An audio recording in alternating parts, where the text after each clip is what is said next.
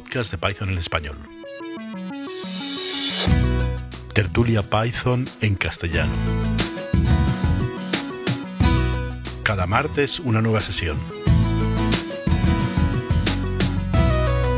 Contacta con nosotros en python 2021 podcast.jcea.es.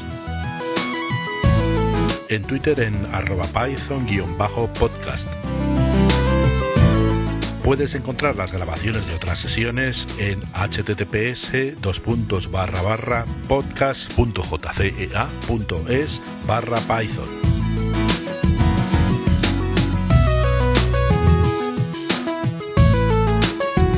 Hoy, tertulia del 26 de enero de 2021.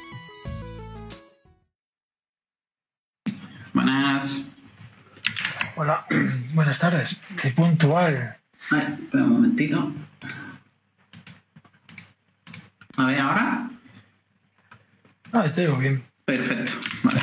Se te, oye, se te oye teclear y esas cosas, pero bueno. Ya, es que, es que no te escuchaba a ti. Tenía que tenía puesto el, la salida de audio por el portátil en vez de por los cascos y no te escuchaba bien. ¿Qué tal la Bueno, ¿qué tal semana? la semana? Empezamos, macho. A ver, empieza por orden alfabético, a ver. Venga, voy yo primero, por, por orden alfabético. Me caché la mar. ¿Cómo te llamas? Eh, Víctor. Víctor, o sea, no, entonces me toca a mí. Pues nada, la verdad que esta semana ha sido una semana ocupadilla. Con el proyecto que comentaba la semana pasada, de lo de, lo de webs y tal. Hola Javier, ¿qué tal? ¿Cómo estás? Y el proyecto este de rastreo de webs he estado liado con ello y ha salido ha salido una, una Raspberry, una Raspberry, o sea, un microcontrolador de los de Raspberry Mm. ya tengo dos aquí, ya me han llegado dos. Y el, y el manual del, del chip son 600 páginas, entonces estoy ahí, en ello.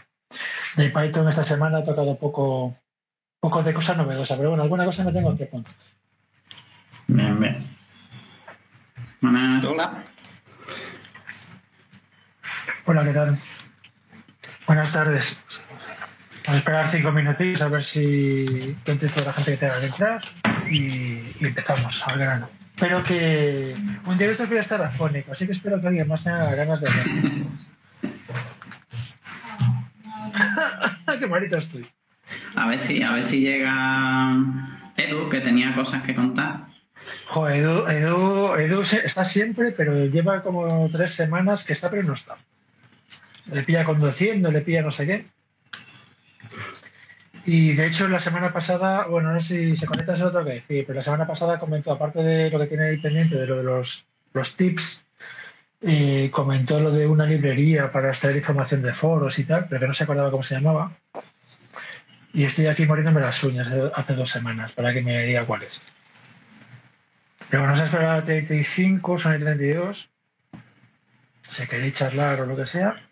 Yo es que estoy haciendo, terminando de subir un, un cambio de producción, así que a ver si no me falla. o sea, dentro, o sea, dentro de un cuarto de hora dirás, os tengo que dejar, chavales, tengo dieta.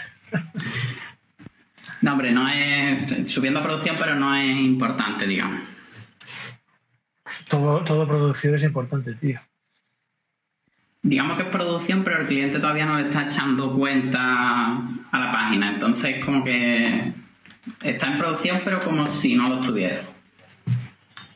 Bueno, por cierto, el chip este que os digo que cuesta 4 euros masiva y más gastos de envío, que es la parte cabrona. Y se le puede meter MicroPython. Y se han currado, o sea, ya está con MicroPython, está hecho.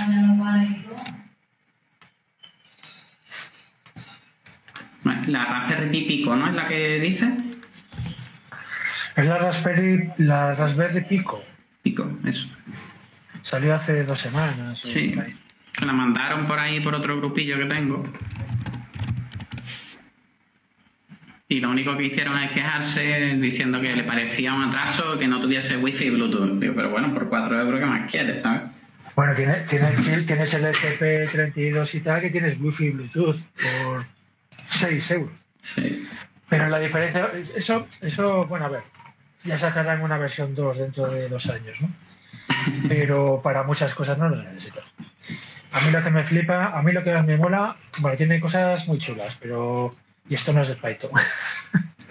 Pero lo que más me mola de todo, tío, es el. Bueno, aparte de que eh, es de esperar que el soporte a nivel de documentación y tal que sea envidiable, ¿no? Comparado con otros chips que estás allá a tu bola. Pero bueno, eso es de esperar, pero ya veremos. Pero lo más alucinante es lo de la alimentación, tío, que lo puedes alimentar con cualquier cosa. Que siempre lo de la alimentación siempre es un problema de la leche para estos chips. Para alimentar las baterías y tal, ¿sabes? Y esto admite desde 5 voltios a, a 2 voltios. Cualquier cosa que vaya entre 5 y 2, se le puede meter dos pilas de 5, le puedes meter una, una, Una pila de petaca. Una pila de, de, de litio-ion de estas, de, bueno, de litio normales, soportando desde los 4 voltios hasta los 3 voltios, ¿sabes? Es el margen este chungo. Y, y solo por eso, joder, es impagable. Eso ya está. Bueno, si queréis empezamos ya a hablar de lo que se supone que nos pagan, Vale. se supone. Se supone. Bueno, voy a, voy a abrir yo el, la, la veda, no sé, de cosas que tengo aquí. eh, a medida, como ya sé que tenemos estas tertulias, pues durante la semana me voy apuntando en un papel cosas para comentar. Una cosa que he estado usado esta semana es el Python menos i. ¿Alguien lo ha usado? Para lanzarlo en modo interactivo. Lo que hace básicamente es que pones Python menos i eh, y, un, y el nombre de un fichero Python, ¿no? Un punto .py. Entonces lo ejecuta y cuando termina de ejecutarlo te pasa a modo interactivo. Ah. Lo hace un intérprete. Entonces yo lo uso para, en ese código Python, pues inicializas un montón de rollos, ¿sabes? Tienes estructuras, te conectas a sitios y tal.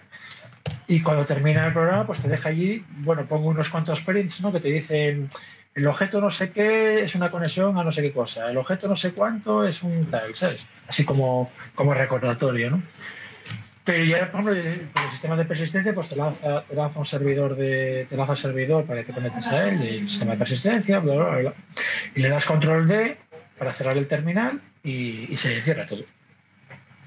Y, hombre, yo sabía que existía y tal, pero no recordaba haberlo usado. Y esta semana, con el precisamente con el proyecto este de, de escanear páginas web y tal, lo he estado usando bastante pues, para, para hacer peticiones interactivas y cosas por el estilo. ¿no? Lo lanzas en modo interactivo y, le mandas órdenes. ¿no? En vez de andar con línea de comandos y tal. Pero hay un modo, eso es para, claro, tienes que hacer Python menos sí para lanzarlo, ¿no? Y funciona muy bien. Pero hay un modo que es, eh, hay un módulo llamado Code.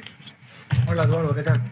Hay un módulo llamado Code que es para lanzar un intérprete interactivo por software, por, por- desde el propio programa, ¿no?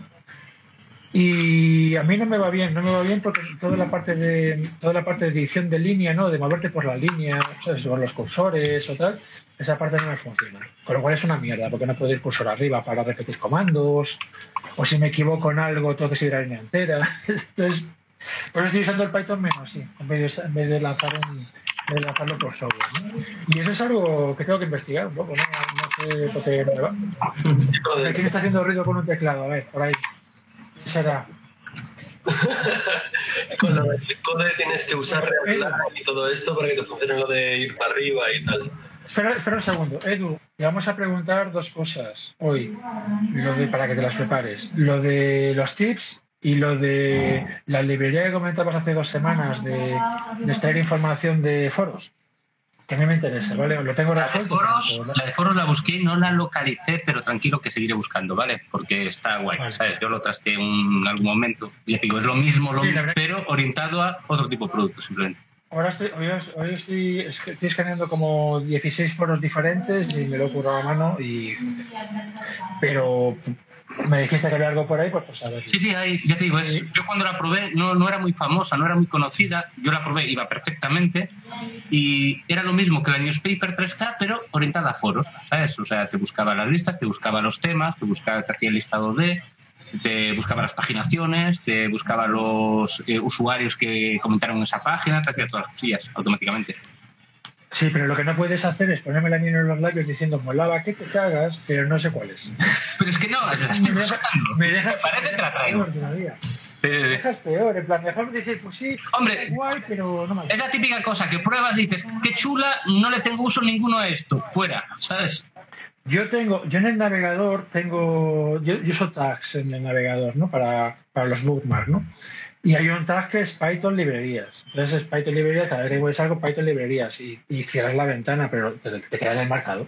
O sea, te quedan los marcadores. Entonces, Sí, luego pero es fácil. no, a mis marcadores no puedo meter más cosas. Sinceramente. Sí que se puede, que hay, hay una SQL Elite por detrás, se puede, se puede. Uf, tú, tú no conoces mis marcadores. Un día os voy a hacer un vídeo de mis marcadores y os vais a quedar a cuadros. Pero bueno, ahí es un tema aparte. Bueno, pasemos a interrumpimos Python. a, pero- interrumpimos a Javier hace que estaba diciendo algo de lo que comentaba yo al principio. Javi, ¿qué, qué comentaste? ¿Qué decías? Eh, que en la consola para que te funcione, o sea, cuando haces lo del code, que te hace una consolita para que te funcione lo de flecha para arriba, había que inicializar unas movidas con Readline y tal.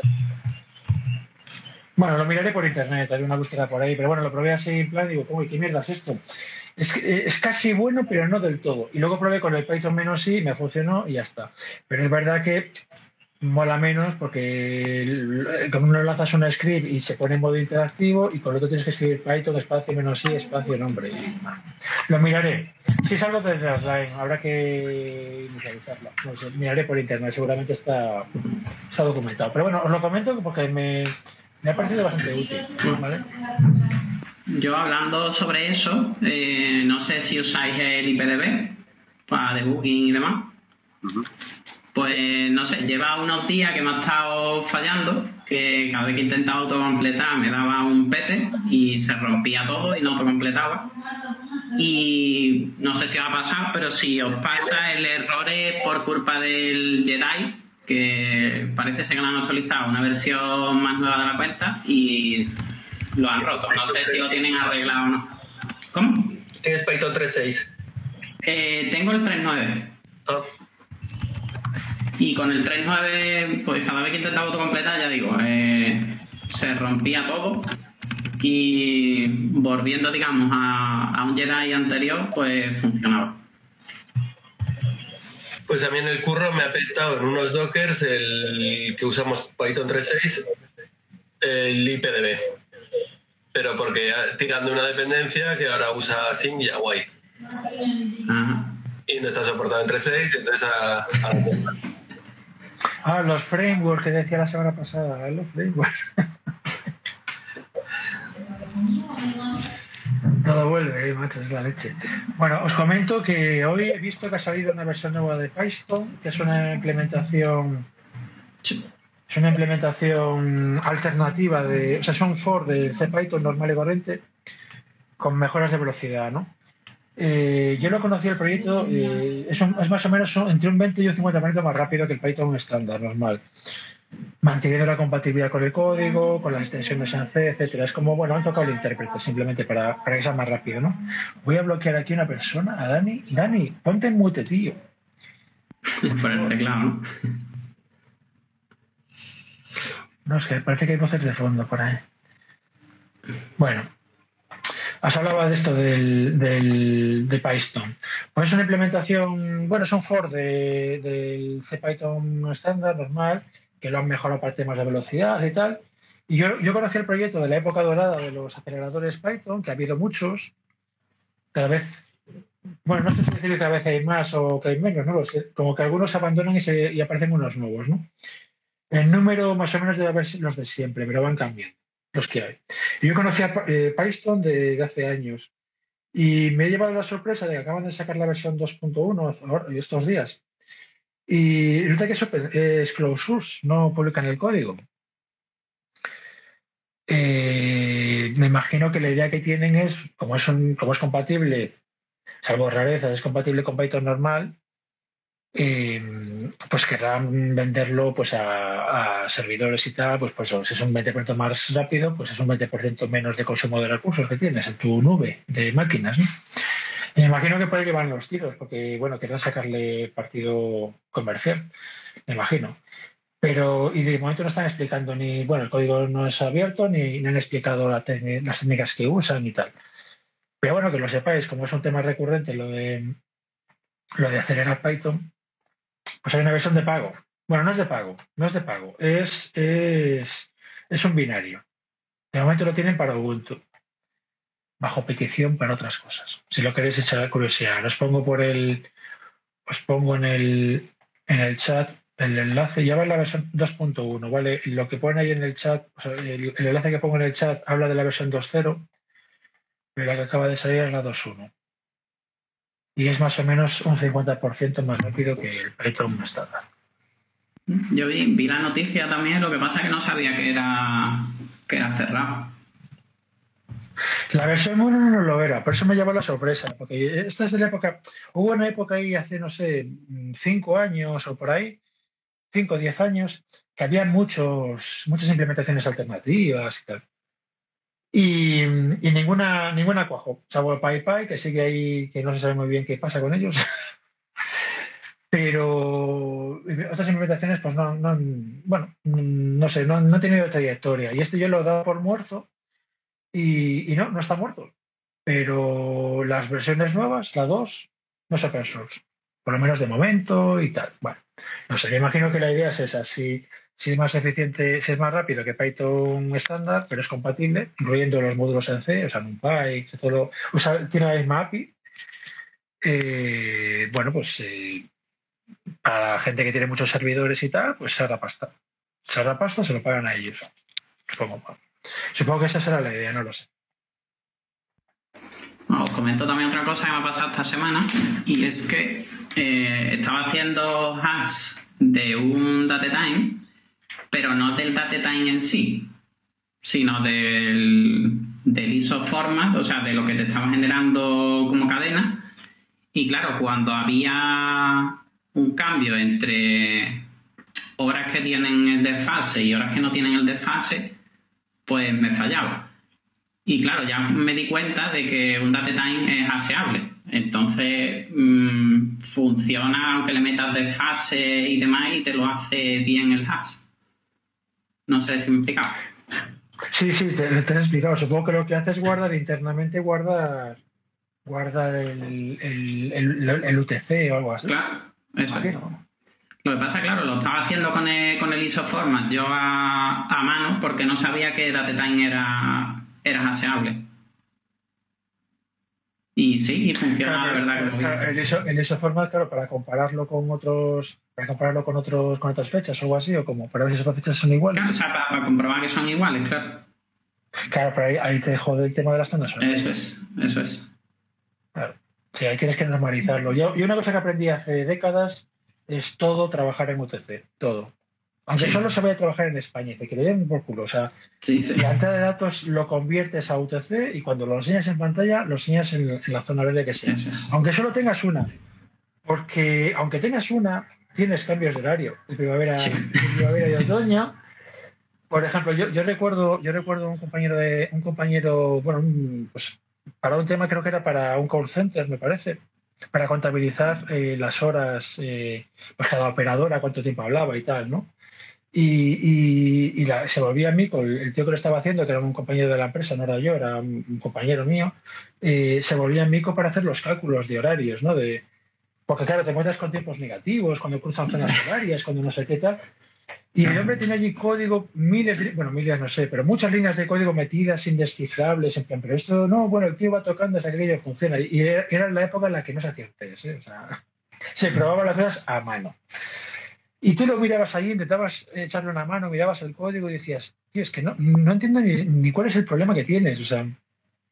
Y entonces le enseñas que hay una función en PHP. Hay una función en PHP, bueno, en todos los lenguajes, ¿no? Pero en este caso en PHP, una función pues, para pasar a, a UTC, para pasar a, a tiempo unis, ¿no?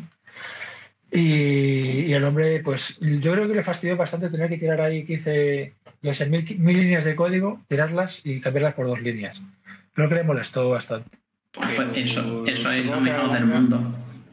Eso es lo mejor del mundo. Yo estoy deseando de que me pase eso en el código. Hay un, hay un dicho de estos de, del de, el código C, el Kernighan o tal, que dice que su día más productivo había sido el día que borró mil líneas de código. Ahí está. Cambiando no sé qué, borró mil líneas. Y en el proyecto este que estoy, de lo de búsqueda y tal, eh, ha habido ha habido un cambio de chip, ¿no? De, de coño, si se me está complicando, se me está complicando, se me está complicando. Y lo dejas, lo piensas, lo dejas un día y al día siguiente borras todo y son dos líneas. Porque has cambiado el algoritmo, básicamente. ¿no? Has visto la luz, se te ocurre hacerlo de otra manera y fuera. Ya está. Bueno, volviendo a lo de, la semana, lo de la semana pasada, creo que fue, cuando os preguntaba cómo funcionaba lo de los pods con, para lo del CSRF, ¿no? la protección de anti-spoofing y tal, yo comentaba que salían, salían alertas en el navegador cuando lo hacías, ¿no? Y vosotros decía, no, no salen. Bueno, pues ya, ya he descifrado cuál era la, historia, ¿no? Es cuando vuelves para atrás y avanzas, que, claro, vuelve a publicar la página otra vez y entonces te pregunta si quieres volver a mandarlo otra vez, ¿no? Y el premiando por internet, eso es algo que ya nadie sufre, porque ya hay un patrón de diseño de estos, de, digamos, una buena práctica, ¿no? Que es que cuando tú haces el post, en vez de devolver ese post, devolver la salida de lo que quieres que vea el tío en respuesta a su post, lo que haces es una redirección. Haces un post, el tío te hace una el servidor te hace una redirección para pedir la respuesta con un get y entonces ya lo que, lo que pide al final ya es un get. No sé si me estoy explicando. Es un patrón que se llama Post Redirect Get, o sea, PRG. Lo miras por internet. ¿Vale? No es Python esto, ¿no? Pero, pero yo tenía la curiosidad, porque claro, yo soy un viejuno y yo he sufrido, bueno, he sufrido, he visto, he visto, yo no, yo no he hecho frontend, pero he visto lo de el aviso de, oye, de verdad que quiere enviar esto, porque claro, es delicado lo que comentábamos de que son, de que puede ser una operación mm, irreversible, ¿no? Y para evitar ese problema, pues tienes eso, haces el post, el servidor hace un redirect, ya no hay, ya puedes meterlos en los bookmarks, ya puedes hacer eh, recargar la página, etcétera. Sí, de hecho eh, eh, en Django, en Django el, el ejemplo de formulario lo que hace es eso, básicamente. O sea, la buena práctica, la documentación te hace eso, te recibe un post, modifica y luego eso hace un, un redirect. Sí, no, es que es, es, como se hace. Pero yo, como siempre lo he hecho a mano y no toco frontend, pues me preguntaba cómo se hacía. Pero vamos, que no, que no, esto que he dicho sí, pero no, los, navegadores, los navegadores, como dices, siguen preguntando. Si tú recargas un, o sea, si tú un formulario eh, no se envía bien o lo que sea, o te da un error y, y, recarga, te, te pregunta si lo quiere enviar. Firefox por lo menos te pregunta. Claro, por eso, por eso era lo de la semana pasada, que yo decía, ¿cómo hacéis para que.? Claro, yo digo, ¿cómo corregís el problema de CSRF? Vale, se, se hace con un, con un post. Para poder, meter un, para poder meter un campo oculto, que es una etiqueta que tú compruebas en el servidor para que no te han chuleado un tercero, ¿no? Y claro, yo decía, bueno, para hacer un post te salen avisos. Pero yo no veo avisos cuando navego por internet. Entonces, ¿qué, ¿cómo funciona? Y, es el tema este de el post o direct get, ¿vale? Entonces lo estoy mirando y por si a alguien le sirve, pues bien. Y si no, pues ya he caído yo de la burra de, cómo, cómo lo hace la gente que sabe, ¿no? Sí, hay mil cosas, hay mil cosas de desarrollo web que de seguridad que los frameworks como pues estos frameworks como Django te lo solucionan por defecto, que es lo bueno usar framework. Si haces la web a mano te expone a que a que mil cosas de estas te salten porque, porque nadie está puesto al día de seguridad de todo, todos los tipos de ataques posibles que hay con mil formas de con JavaScript, con, con, competiciones raras que se hacen, pues todo eso está, por lo menos confía en el, en el, en el framework que te lo soluciona por defecto si lo usas de forma, de la forma que te indica el framework. Sí, sí, entiendo. Bueno, sí, estás delegando el, conocimiento experto a los expertos. Que tú seas experto. que yo me digo esto. Vale. No, no, está bien.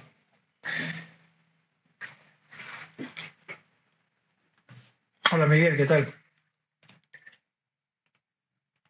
Pues somos un montón. Espera, a ver, hay un tal Jesús que no soy yo. Hay un Miguel Sánchez repetido, no, ah, somos un montón, pero es de mentira, es de mentira. Algunos estamos repetidos, vale, somos menos de los que parecemos. Bueno, tengo más cosas apuntadas, ¿eh? pero si las digo todas ahora, luego no queda, no, tengo más de qué decir. Así que si alguien se anima. Yo tengo una cosita y bueno, eh, como comenté en la anterior charla, yo eh, no tengo un perfil de desarrollador puro, pero eh, he, estado he estado interesado, he visto algunas, algunas cosillas con respecto a optimización de código cuando manejas pues una gran cantidad de datos, ¿no? os pongo un ejemplo, es un ejemplo muy simple, pero para que lo entendáis, eh, o yo cuando lo vi, pues me llamó bastante la atención. Por ejemplo, si tienes una función que, qué sé yo, te devuelve una lista eh, ordenada y esa lista es muy grande, eh, pues hay ciertos operadores como por ejemplo el, el yield, ¿no? que en, lugar de volverte tú en vez de coger y devolver la lista entera, si tienes una lista que ocupa pues una, gran cantidad de memoria, lo que puedes hacer, en vez de coger y devolver la lista ordenada, puedes hacer un yield y con eso lo que devuelves es un, es un generador que en memoria, eh, bueno, estuve viendo y con el operador este, el built-in ID, eh, pues ocupa solamente 120 bytes de memoria, con lo cual, eh, pues bueno, estaba viendo un poquillo, estaba un poco interesado y en conocer si vosotros sabéis algún tipo de optimización cuando manejas grandes cantidades de datos. Y creo que es un topic bastante interesante. Sí, lo que pasa es que es, como muy amplio. O sea, habría que como que centrarlo más. O sea, grandes cantidades de datos en plan no me caben en memoria, cuál es la cuál es la, mm, la localidad de los datos, ¿no? Si, si tienes un working set los datos son muy grandes, pero tu working set es pequeño, etcétera. O sea, como que es muy amplio para hablar así en general de Sí, si es un problema también de velocidad o si es un problema de, de yo sé, que funciones que tardan mucho en ejecutarse. Es que la optimización es bastante... Depende por qué, por dónde quieras ir.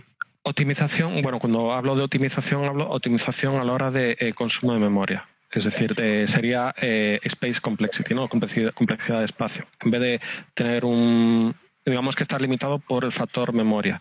Si a ti te dan una función que te devuelve una lista, eh, si esa lista, el tamaño de la lista es variable y te da una lista muy muy grande, pues puedes tener un algoritmo que te la devuelva en memoria, con lo cual te volvería un objeto lista, con lo cual tienes ciertas ventajas, ¿no? Como todos los operadores de, que aplican una lista, o también podrías eso, volver el, generator, ¿no? Que en, lugar de pues eh, volverte un objeto lista, pues te vuelve un, un, objeto en memoria que ocupa bastante menos. Entonces, es, yo, es algo que he, visto ahora últimamente que me llama bastante la atención y que, bueno, parece bastante interesante.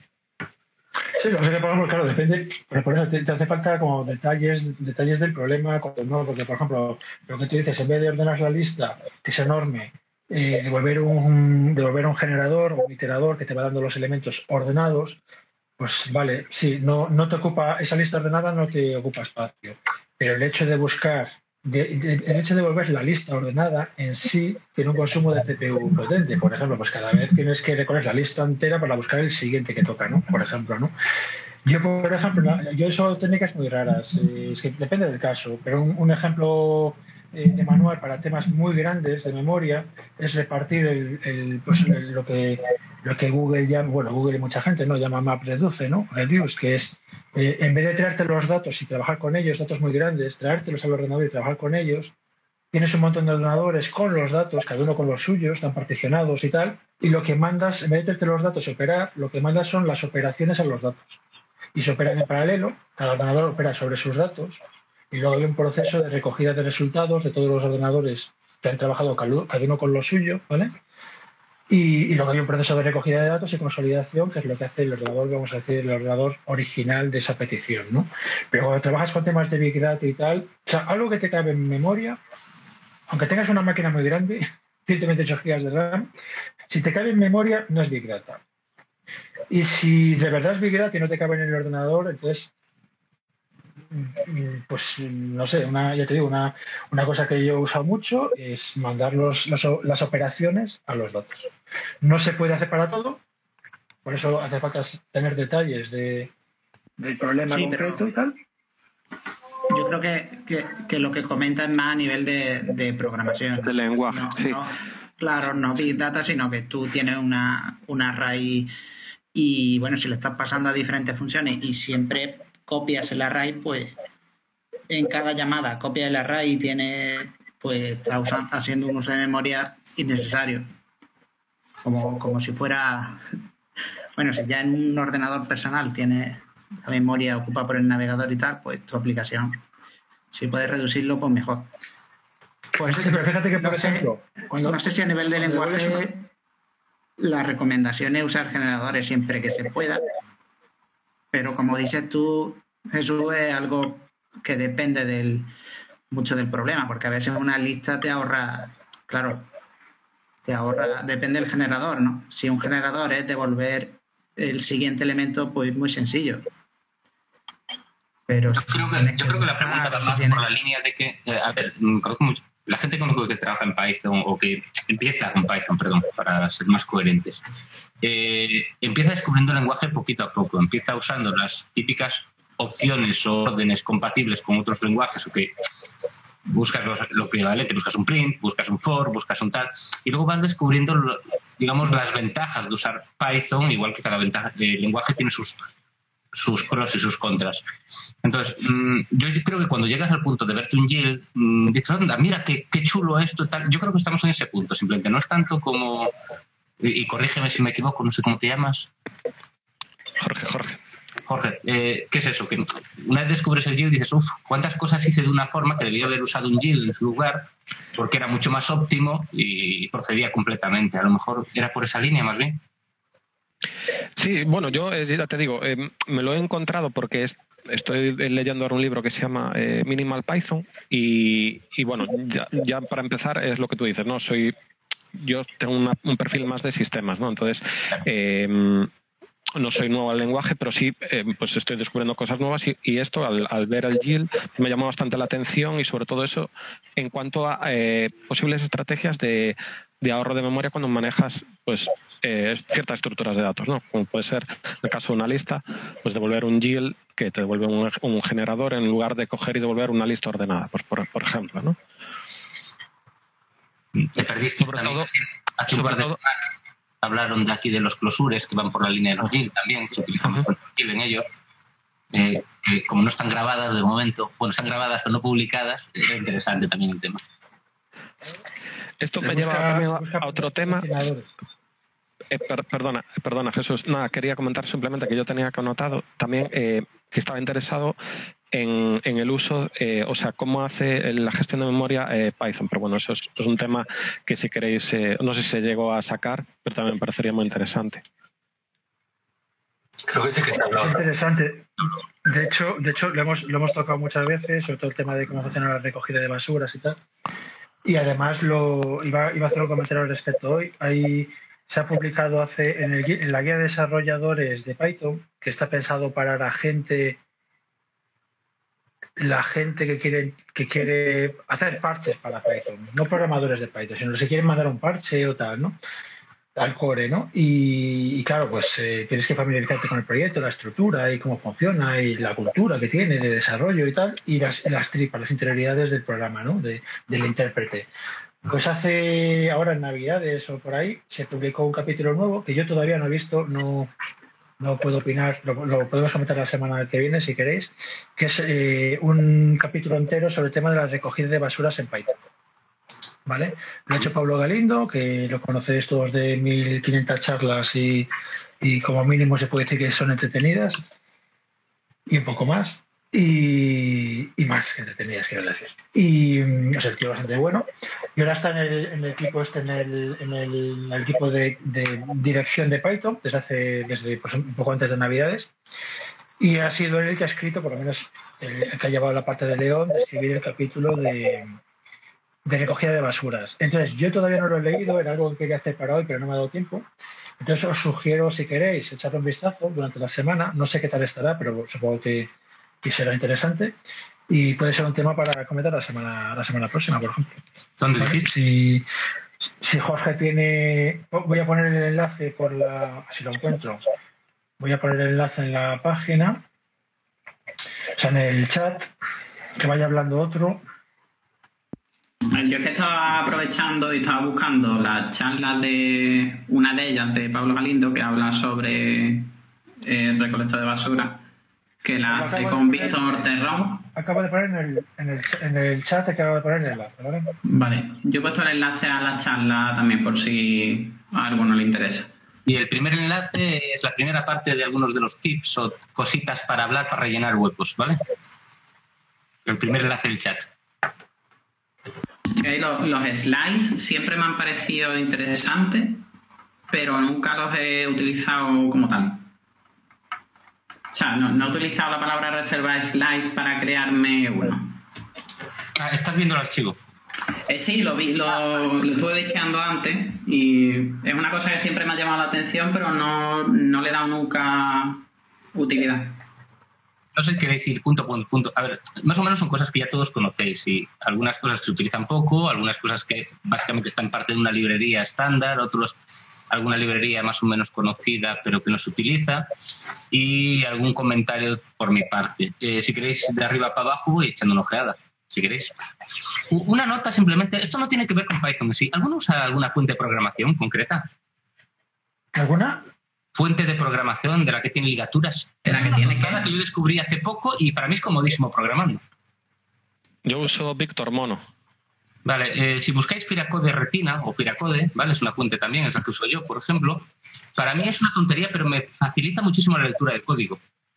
Entre otras cosas, tiene eh, lo que lo típico para evitar ambigüedades de lo típico de ceros y os, son, muy cantosas todas las distintas, pero luego, por ejemplo, si tú pones un menor mayor, te pone un igual tachado, o sea, sustituyen tipo de ejecución en visualización, esas son las ligaturas. Y para muchas cosas, como lo típico guion mayor, te las une, o sea, realmente visualmente es muy agradable de leer el código, solo sirve para eso, ¿eh? También Pero esas fuentes funcionan en todos sitios, sí, ¿no? En todos los editores. O sea, la- claro, eso es. Que digo, no sé si el PIL va a coger las ligaduras, a lo mejor. En la consola, en V lo dudo, ¿sabes? Pero en cualquier editor tipo Visual Studio, tal, Sublime, depende de lo que uséis, entiendo que sí. En V igual sí que no lo sé, pero puede ser que funcione. Puede ser. Sí, puede ser. Hombre, no sé cómo cargo, en consola. cargo cosas- cargo documentos en chino y cosas por el estilo. O sea, si- es Unicode. Hombre, Cargo Si, hay soporte en consola para... No veo por qué no. No sé cómo está el soporte en consola de fuentes. Bien. Va con, va con Unicode. En mi caso, sí, la uso tanto en eh, Víctor Mono, esta que puse en el chat, el enlace, pues si le quieres echar un vistazo, también funciona en, en la terminal. ¿eh? Eh, está bastante chula, si le quieres echar un vistazo. Yo busco la otra. Bueno, Bueno, ya la encontráis vosotros, Piracode, no hay posibilidades de equivocarse. Sí. Sí. Y Sí, bueno, sí, se me llama A mí, curiosamente, a mí, desde que la puse no la volví a quitar.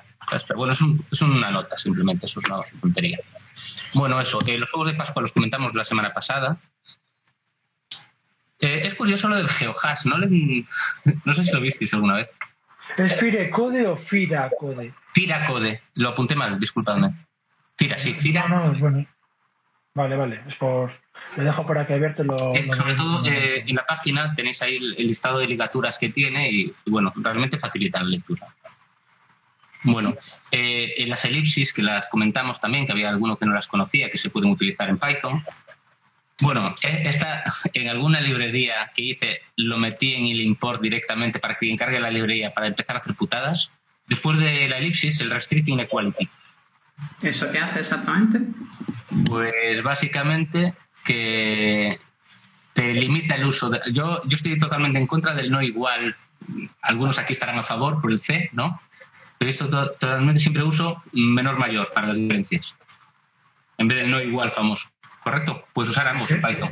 Sí, pero eso es, be- eso es basic. El menor mayor es. es- Pero eso, eso es mucho menos entendible, ¿no? O sea, ah, bueno, cada uno con lo suyo, cada uno con sus cosas. Sí, por eso no. Pero yo, yo concretamente lo uso. Entonces, yo en algún proyecto lo tengo así y vuelvo locos algunos. Pero bueno, eso es tontería mía.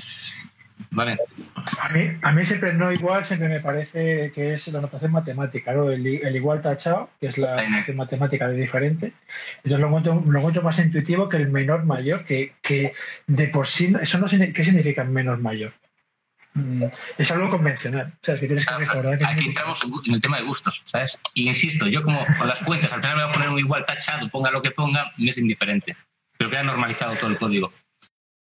Edu, después de esto espero que no uses emoticonos para ponerle nombre a variables, ¿vale? No, tranquilo. no. Eh, mira, reíros, pero lo, lo vi en algún proyecto, ¿eh? No era mío, obviamente.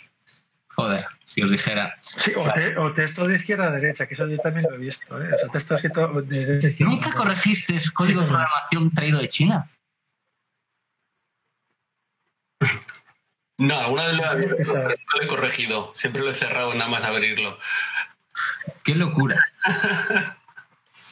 Bueno, eh, la función patch, ¿la conocéis? Sí, claro. Es que esa, si haces, si haces testing, la conoces. Obligatoria. Pero yo más que nada te digo, son cosas habituales, pero que hay gente que no los conoce, entonces por eso. Bueno, hablando, hablando del patch, eh, normalmente lo utilizo, lo utilizo mucho también con el, el width para hacer un patch eh, dentro de un, de un bucle, pero el otro día necesitaba hacer dos y digo, pues seguramente en el width poniéndole una coma y poniendo detrás otra sentencia funciona. Y sí, por si no lo habéis probado, pues puedes meterle dos, tres, las sentencias que quieras. Como necesitaba hacer dos patches dentro de un width, pues los puse y, funcionaron. Lo mismo que abrir dos archivos en width. Sí. Que, que, hay veces que lo veo encadenado. La costumbre de programar en otro lenguaje, supongo. dos widths, ¿sabes? Que no tiene sentido inventados. Sí, sí. Bueno, los closures, que ya los tratamos, ¿no? Aquí no hay nada que decir, esto ya está visto. El integer caching, que lo mencionamos, que ya, perdón, que ya lo mencionamos alguna vez, que Python cachea desde el menos 5 al 256. Una vez me dio problemas, no recuerdo por qué fuera. Porque intentaba comparar dos variables, por no, sé qué era y al final estaban apuntando al mismo objeto y no tenía que ser el mismo objeto y me dio problemas por una tontería así de grande. No sé qué, estaba haciendo exactamente. Ah, igual estás probando el list en vez del igual. Puede ser, puede ser que estaba con el list y la comparación en alguna cosa y, no, y me volví loco hasta que encontré eso, que, que apuntaba al mismo objeto y por, qué apuntan al mismo objeto los que en sitios distintos. Y era la tontada, la tontada esta de que eso, que cachea por defectos a ese tipo de valores. Lo cual tiene sentido también. Sí, sí, tiene todo el sentido del mundo, pero bueno, mientras no lo sabes, no tiene sentido para ti. Aquí, una para aprender, se suele decir, ¿no? Sí. Bueno, esto es una anécdota, la siguiente, la de infinite. esta me, llamó la atención. Que curiosamente el hash de infinito en Python es el número pi, el comienzo del número pi, siempre. pequeño huevo pascua de los desarrolladores, supongo. Pues lo voy a buscar en el código, ¿eh? porque yo sí, yo no lo conocía. Ya digo, son eso, pequeñas cosillas y tal. Bueno, el LRU caché, que creo que lo comentamos. Y hace un, momentito, o sea, mm, el Infinity este, o sea, si aprovechamos, o sea, si intentamos hacer que el 31, 60 es mayor que infinito, eh, ¿qué te no, Es el hash, es el hash. Es el hash. No, tiene, no es el valor, es el hash. El hash es, es pi básicamente. Entonces te puedes acordar de vale, vale. tiene cero utilidad, pero me sorprende que sea, que sea un valor establecido, que no sea el valor del objeto. ¿sabes? Sí, que, es que no es el valor del objeto, siempre es el valor de pi. A mí me llamó la atención y dije, bueno, esto lo voy a meter ahí en el medio de la lista. Pues, bueno, una anécdota, básicamente, no sirve para nada. ¿Le encontráis algún uso? No, ¿verdad? No, lo curioso es que no me he dado cuenta de eso. Está en el código. Yo, yo, eso, la única diferencia es que como que lo metería en los huevos de Pascua, ¿no? Porque parece como... Pero bueno, como tenía un pequeño eco, un poco de código, vamos a separar. Ya está. Bueno, lo, del RU caché que yo lo utilizo más veces de las que desde que no, bueno, desde que lo conozco lo utilizo más veces de las que me, esperaba, sinceramente, resultados de funciones. muy cómodo. Yo ahí tengo de, eso no lo he usado nunca. Básicamente que tú a una función le puedes cachear X resultados con la... Si una función siempre da los mismos resultados de salida con los mismos parámetros de entrada, con el RU caché lo que hace es cachear X valores que tú definas. Imagínate, quiero que me cachees los, las 500 primeras llamadas distintas, por ejemplo. Vale. Entonces, se almacenan los valores de entrada de la función y si está en la lista de la caché, directamente te devuelve el resultado sin calcular la función. Pues eso es bastante interesante. Para optimizaciones Vale, os comento, yo estoy, o sea, lo he usado mucho, ¿no? Y, tiene bugs, bueno, tenía bugs a punta pala en temas de multi. Se supone que es, se supone que es eh, thread safe el, el LRU caché y, vamos, ni de coña. Cada, en cada versión de Python se arreglan 17 bugs de, del LRU caché. Y a mí me ha morido el culo muchas veces con el tema de multithreading, ¿sabes? De llamar a, llamar a, o sea, llamar un, te llamas a una función que es safe, ¿vale? Por diseño, esa función es safe y le metes una, pero que es lenta, y le metes una LRU delante y deja de ser safe, básicamente. Con lo cual estás jodido, ¿no? Pero eso, eso son bugs, o sea, realmente debería ser safe. Y, y, pero se le van encontrando fallos y se van solucionando pero que me ha mordido el culo muchas veces. Supongo que habrá mejorado la cosa. Yo esto lo usé pues, como hace cuatro años o así y, y escribí books ahí a punta pala. Pero, es, una de las utilidades, sobre todo eso, que tú estás llamando a una función, que, que tu función es tener safe, coño. O sea, si de repente acabas de joder el programa por, por meterla en el RU. Ya digo que eso es un, eso es un bug, ¿eh? o sea, que puede ser que, que estén ya solucionados, etcétera, ¿no? Pero cuidadín. Sí, pero como apenas uso threading, ¿sabes? En mi caso, a mí me soluciona Ah. genial. Pues, eh, Pero yo es que, yo es que tengo necesidades, necesidades. pues yo me echo caquita encima con lo que ha dicho con lo que ha dicho Jesús. Hombre, si usáis threading, Eso- hay que tener cuidado, obviamente. Javier, no te he entendido qué has dicho. No sé. Que yo me echo caquita encima cuando has dicho lo de que no es thread safe. Porque he dicho, hostias, A ver, digo, Debería, a ver, debería, de- vuelvo a decirlo, debería serlo, incluso creo que en la documentación lo pone, pero ha habido, hay race conditions, pues eso, cuando, cuando tienes, cuando tienes, eh, tú tienes, eh, cachas 500 resultados, bueno, pues eh, llega el resultado 501, ¿no? Entonces tienes que tirar algo, y en ese proceso de tirarlo te llega otra llamada, no sé qué tal, y se, bueno, a mí, a mí me ha dado coredad directamente, ¿vale? Eh, ya digo que esos son bugs, ¿eh? o sea que puede ser que estén ya solucionados. Habrá que mirarle el histórico de, de, de bugs en esa función, que yo creo que es, es de las funciones que más guerra han dado para algo que es una gilipollez, en principio. Pero bueno, lo cuento como anécdota porque vamos, porque lo he vivido. Vale, el uso de partial, ¿alguien no lo usó nunca? Eh, yo no lo he usado. Es básicamente presuponer unas entradas de una función, haces otra ya, pero bueno, ya es- puedes hacerte una función propia llamando a otra, pero bueno, ya existe en el lenguaje, me refiero. Este es un caso, no sé si llamarlo, no, no es un caso particular, pero es otro punto de vista para muchas cosas del tema de los clausures y tal, de crear, crear, una, crear una función eh, con cierto estado. En este caso, el estado son parámetros que, ya le- ya- que los fijas. Y la función que, que creas, pues llama a otra función, pero con, con el estado de ciertos parámetros ya prefijados. El famoso YEL que comentamos hace un rato, que bueno, puedes utilizarlo para diferentes cosas, para hacer generadores, corruptinas, depende de cómo lo quieras ver. A mí yo quiero yo quiero que, que tener corrutinas de verdad, tío, no los Sí, hombre, de momento es lo que hay, ¿sabes? de las buenas. A ver, yo yo pido, tío. Yo si no si no se pide nunca cambia nada. Hay que- Tarde o temprano llegarán, obviamente, porque, oye, es un lenguaje que va evolucionando muy rápido, pero de momento, para hacer algún apaño, puede valer. ¿Algún comentario? A ver, aquí habría que hablar cosas como qué pasa en OnGIL, qué pasa cuando se lanza una excepción y cosas por el estilo.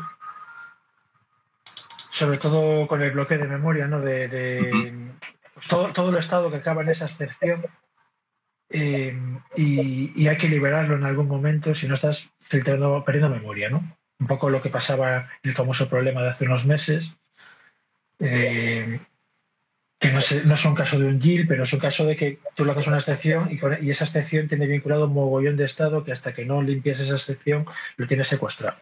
El tema de, aparte de la ocupación de memoria, tienes el tema de los destructores de objetos y cosas así, que quedan ahí secuestrados. ¿no? Y con el Y, por ejemplo, es fácil que ocurra. Algo a tener en cuenta. Y un uso interesante, un uso que me gusta mucho del GIL, bueno, aparte de los usos evi- evidentes, ¿no? de hacer generadores y tal, hay un uso muy chulo que es el tema de los, de los del contest, de, de los contest manager, del with. ¿Vale? Hacer un, hacer un, un contest manager a mano es un coñazo. ¿Vale? Tienes que acordarte de cómo es el protocolo, del enter, el exit, el- cuando hay una excepción, etcétera, ¿no? Y hay un, hay un decorador, eh, creo que es en FontTools, me parece, FontTools, que es un decorador para crear Contest Manager. Entonces lo que haces es, decoras con ese decorador, decoras una función que es un, tiene un yield, es un generador, que lo que hace es ejecuta hasta el yield, eso es el enter. Y, y en el yield se llama la función que está, a lo que esté dentro del with, ¿vale? Y cuando termina el y se llamaría al exit, se llama a lo que está después del yield. Entonces, hacer un, en este caso, construir un contest manager es muy trivial. Haces el, el, enter, yield y luego el, el exit. y es un uso atípico de yield. Creo que la función está, está en, en Front Tools, en la librería Front Tools, que es Contest Manager. O espera, o en Front Tools o en Contest, o en Contest Leaf. Creo que es Contest Eh, hablo de, puede ser Contest Leaf. Se hablo de memoria, tío. Esto bueno, acabo de, hablo de memoria. Pero que es muy útil, porque hacerse, hacerse un decorador a mano, o sea, un decorador no, perdón, un contest manager a mano eh, se puede hacer, pero hay mucho boilerplate que hay que meter ahí y tal. Es, es un poco. Hay que tener el manual al lado para hacerlo. Sí, pero yo, el, a ver, dices el Contest Manager este bien Contest Leap, ¿no? Yo lo leí cuando leí ahora, eh, me leí por encima la 3.9 tal, pero ya viene de antes, pensé que era venía con la 3.9. La, el leaf es antiguo, me- le irán añadiendo cosas, pero tiene tiempo ya. Vale, pues lo Eso yo creo que yo creo que viene ya, yo creo que viene ya de Python 2, de 2.7. No, 3.2. como mínimo. 3.2, 3.2, sí, tenéis razón. Pues lo conocí con la 3.9 yo. O sea, el decorador Contest Manager, que es el decorador que comentaba yo. En la documentación te pone ya directamente el ejemplo con el yield. Tal cual. Tienes el, enter y el exit, ¿vale? Y me parece que esto es mucho más intuitivo que curarte el Contest Manager a manos, tío. Que es, complicado, ¿eh? Hay que hacerlo con el manual. Al lado. Bueno, pues nada, luego ya son usos normales del lenguaje simplemente. Vi muchas veces en el código animaladas para intentar hacer, bueno, por como le llamáis vosotros, patterning a list, los que tú en inglés normalmente. Eh, sí, cuando tienes una lista de tuplas y demás y quieres aplanarla, como yo lo vi en muchísimos programas y hacen unas animaladas de recorriendo así como literal, cuando sin embargo siempre uso Tertools ya de costumbre, desde que lo descubrí, que yo alguna vez mm, me lié intentando hacerme yo alguno y me llegó algún tipo de dato y me rompía mi código porque ya no me valía, porque en vez de una tupla tenía tres elementos, bla, bla, bla. Entonces, y bueno, en un principio lo uso siempre el chain. Entonces, si alguien lo usa, no lo usa, lo conocéis. Es que, es que para mí el problema que tiene IterTools, IterTools está guay, mola, ¿no? Sobre todo en Python 3, que son iteradores y tal. Pero eh, está a un paso de la programación funcional, Sí, ¿vale? Y, y la programación funcional hay que pillarle el truco. O sea, yo, yo no, la, no la entiendo, tío. Entonces, estos trucos, estos trucos, bueno, pues, te lo- pues eres consciente de que existen y los usas de vez en cuando y tal, pero el concepto así de programación funcional, pues en, en lenguajes de programación funcional, yo no lo acabo de pillar. No lo sé. Y, y la verdad que esto es un cambio de, de chip. ¿Vale? hombre, Entonces, yo, yo veo lógico que, que si la lista es pequeña y tal, eh, es más evidente hacerlo a mano. Es más, evidente ir recorriendo la lista y hacer appends y tal, aunque sea más efici- menos eficiente y tal, pero dice, bueno, pero es que esto lo entiendo, el otro, lo tengo que parar, es como el dos puntos igual, ¿no? El, el. Tengo que pararme y pensar, ¿qué coño estoy haciendo? ¿Qué hago? Y si funciona, funciona, pero como no funcione, descifra tú es como tener ahí una cosa con expresiones regulares de cuatro líneas.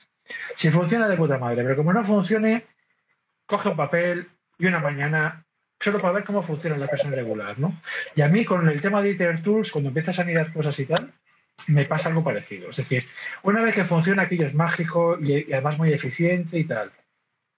Pero como tengas algún problema o como quiera, como lo haya hecho alguien y tengas que entender qué, está haciendo, lo flipas. Como no te lo explique, no entiendes qué coño está haciendo.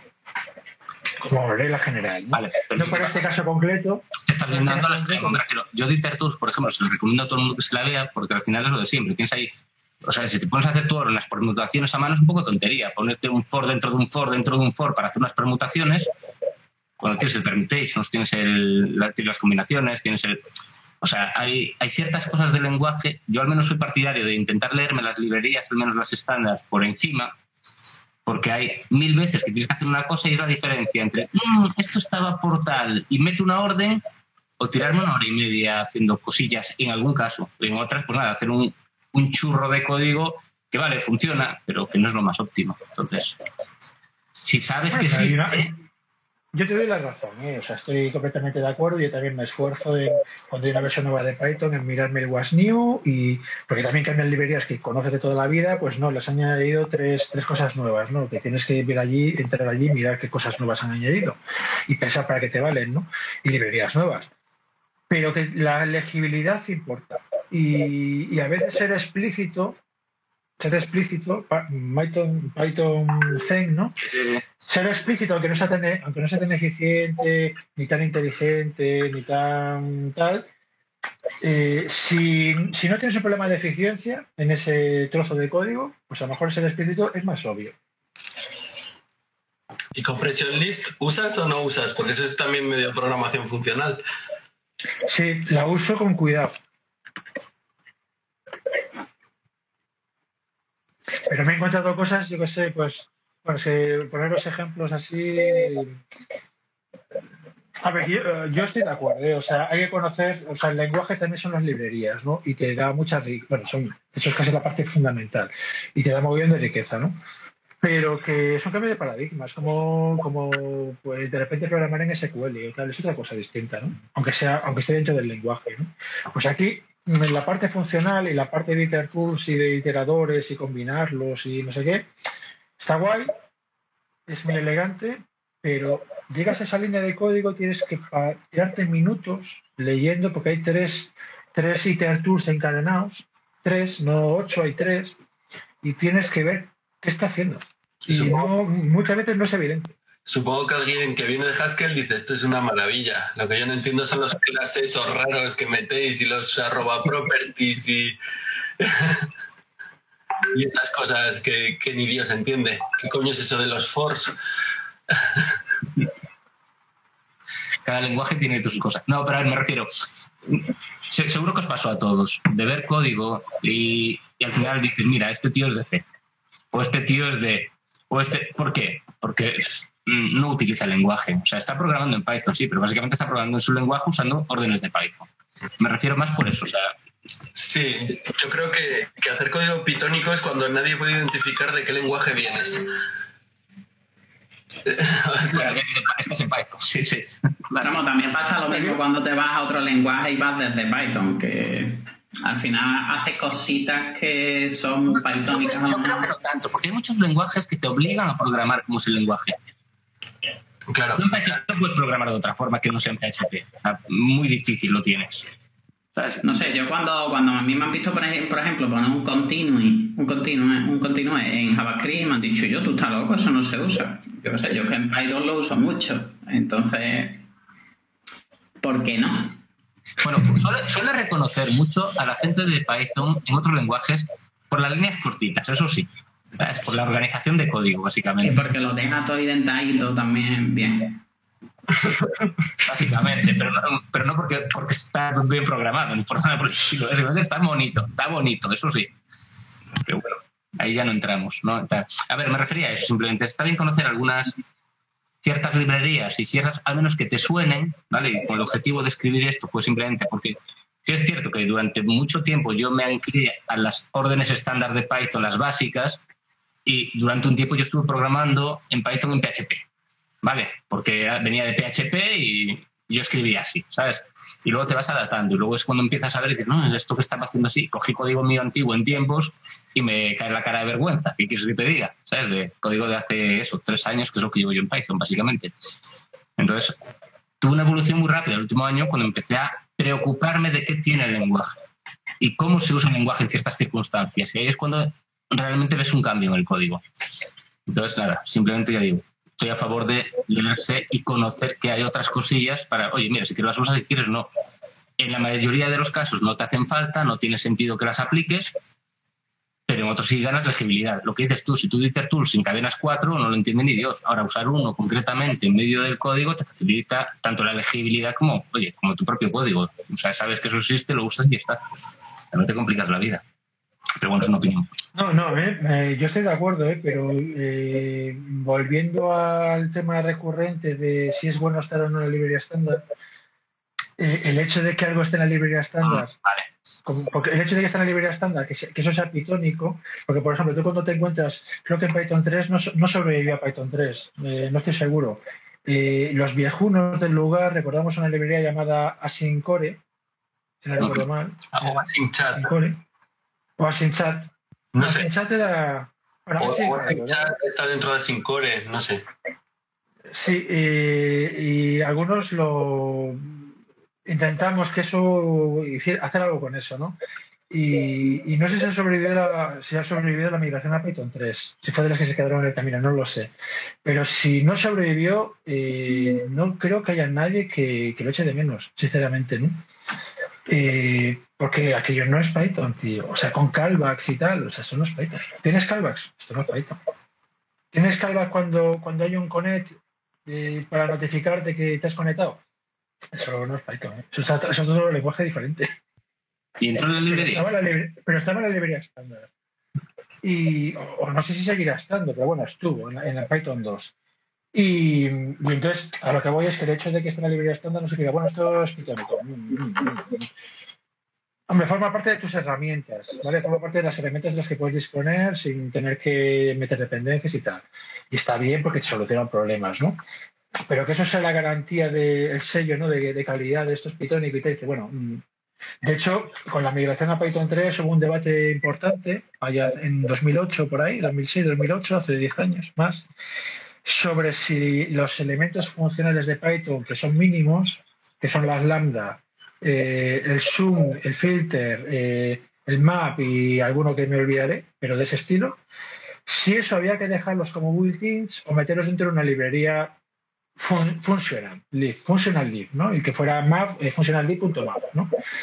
Y eso fue un debate del copón, porque es, ¿esto forma parte del lenguaje o es un servicio que te da una librería? Llevó su historia.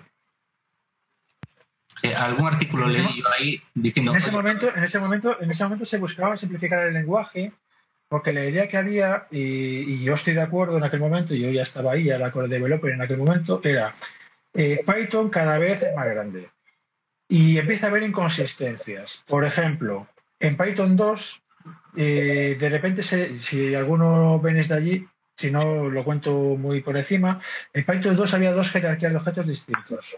Los objetos normales, definir una clase, clase pp dos puntos, y luego tienes clase, o sea, clase pp, paréntesis, object, ¿vale? Y eran jerarquías diferentes que se comportaban de forma distinta. Hacían cosas diferentes, tío. Se inicializaban de forma distinta y tal. Y tú dices, ¿y esto por qué? Bueno, porque los originales era eh, class object, ¿no? O sea, class, class pp dos puntos. Los objetos originales. Y luego a esos objetos se les encontró deficiencias, ¿no? De queremos que queremos definir new, queremos definir no sé qué. Y para poder meter el new y no romper la compatibilidad, pues me dieron otra jerarquía de objetos que son los que heredan de Object, ¿vale? Que es lo que ya es Python 3. Pero en Python 2 tenías las dos jerarquías que no, que las podías mezclar, pero que se comportan de forma sutilmente distinta, ¿no? Y entonces alguien que aprendía el lenguaje de cero, se leía el libro, Python para novatos, se lee el libro, y ve que unas clases se definen como class nombre y dos se definen como class nombre object. Y se comportan de formas distintas. Y se pregunta, ¿por qué? Y como eso, 300.000 cosas. ¿Vale? Que por ejemplo te ponías tres partidos por dos, uno. Em, eso no es lo que espera la gente normal.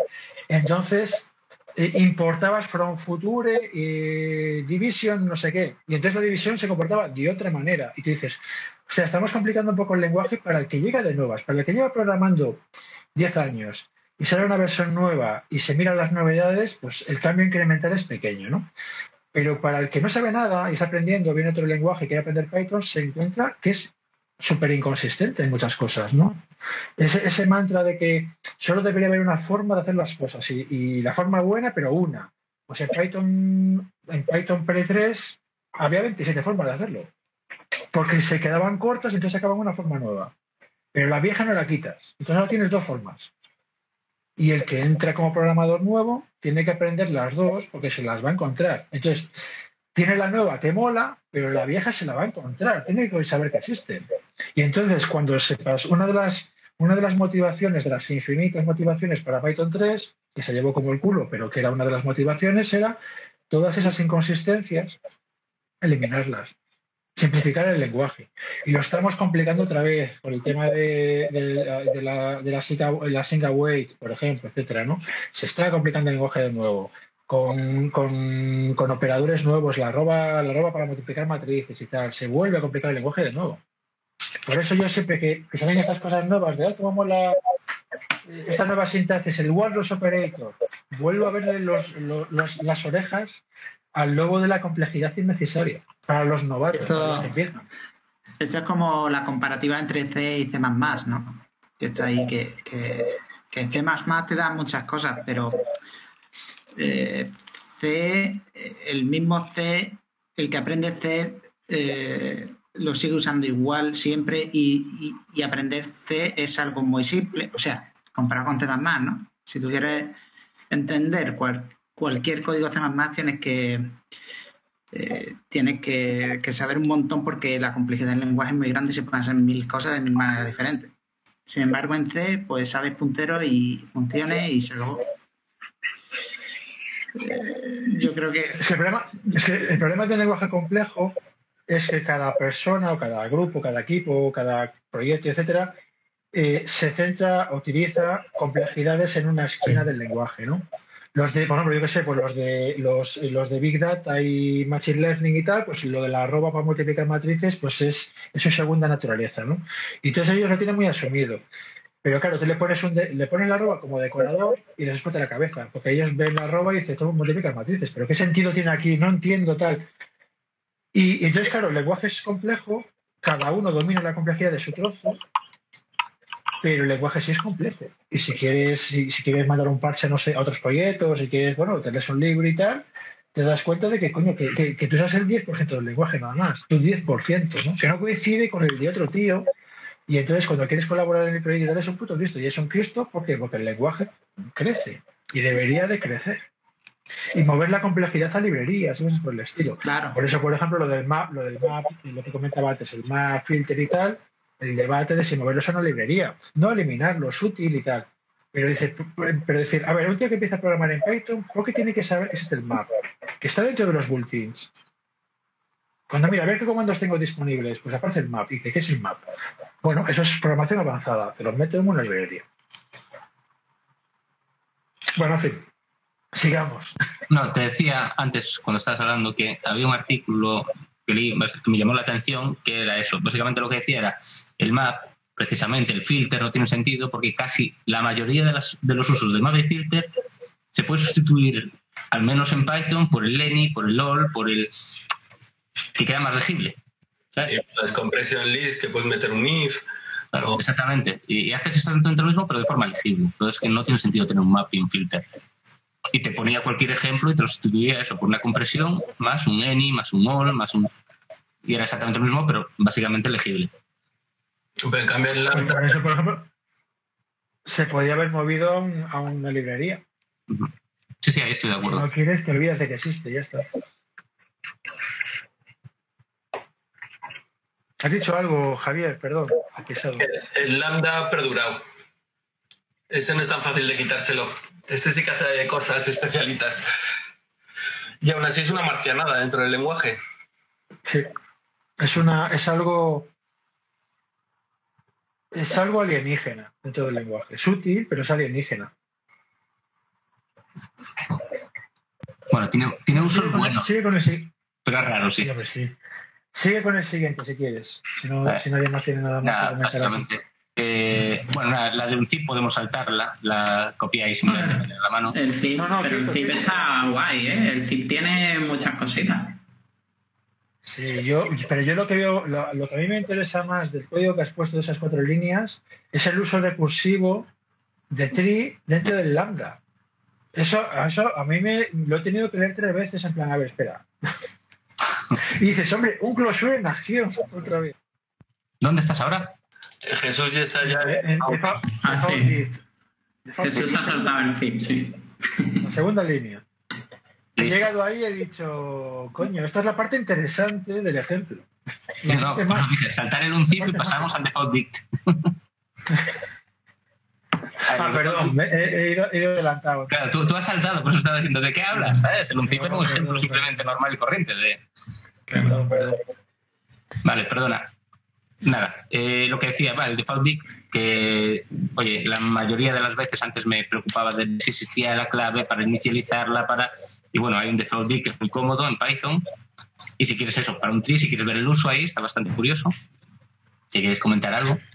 Bueno, yo, ya- yo ya he comentado que la, la segunda línea me parece muy interesante, digna de estudio, ¿vale? Lo malo es que esto se está grabando y cuando se emita dentro de seis meses va a ser un, va a ser un episodio muy bizarro. No, tienes que adjuntar el archivo, básicamente. Madre de amor hermoso, pero yo, luego te tengo que pedir tu dirección de correo electrónico. O esta, esta semana con el tema este de la librería puñetera que me estaba poniendo las uñas, me fastidiaba tener que esperar al, al martes, ¿no? Para hablar contigo. Entonces quiero tener una forma de localizarte a ti, a, a Viruco y a no sé, a los habituales, a Miraco, perdón. A los habituales quiero tener, tener un tener un mail. Yo lo pongo aquí por si alguien quiere algo. Además estuve buscando hasta en la guía telefónica de la guardia, digo, a ver, no sé, ese estudio, No, no, no lo vas a encontrar. design, Mira. Por favor, que esto es importante, que nadie mire mi web. Sobre todo llamándose design, ¿no? Es- es. Yo lo, yo lo dejo caer ahí y ya está, ¿vale?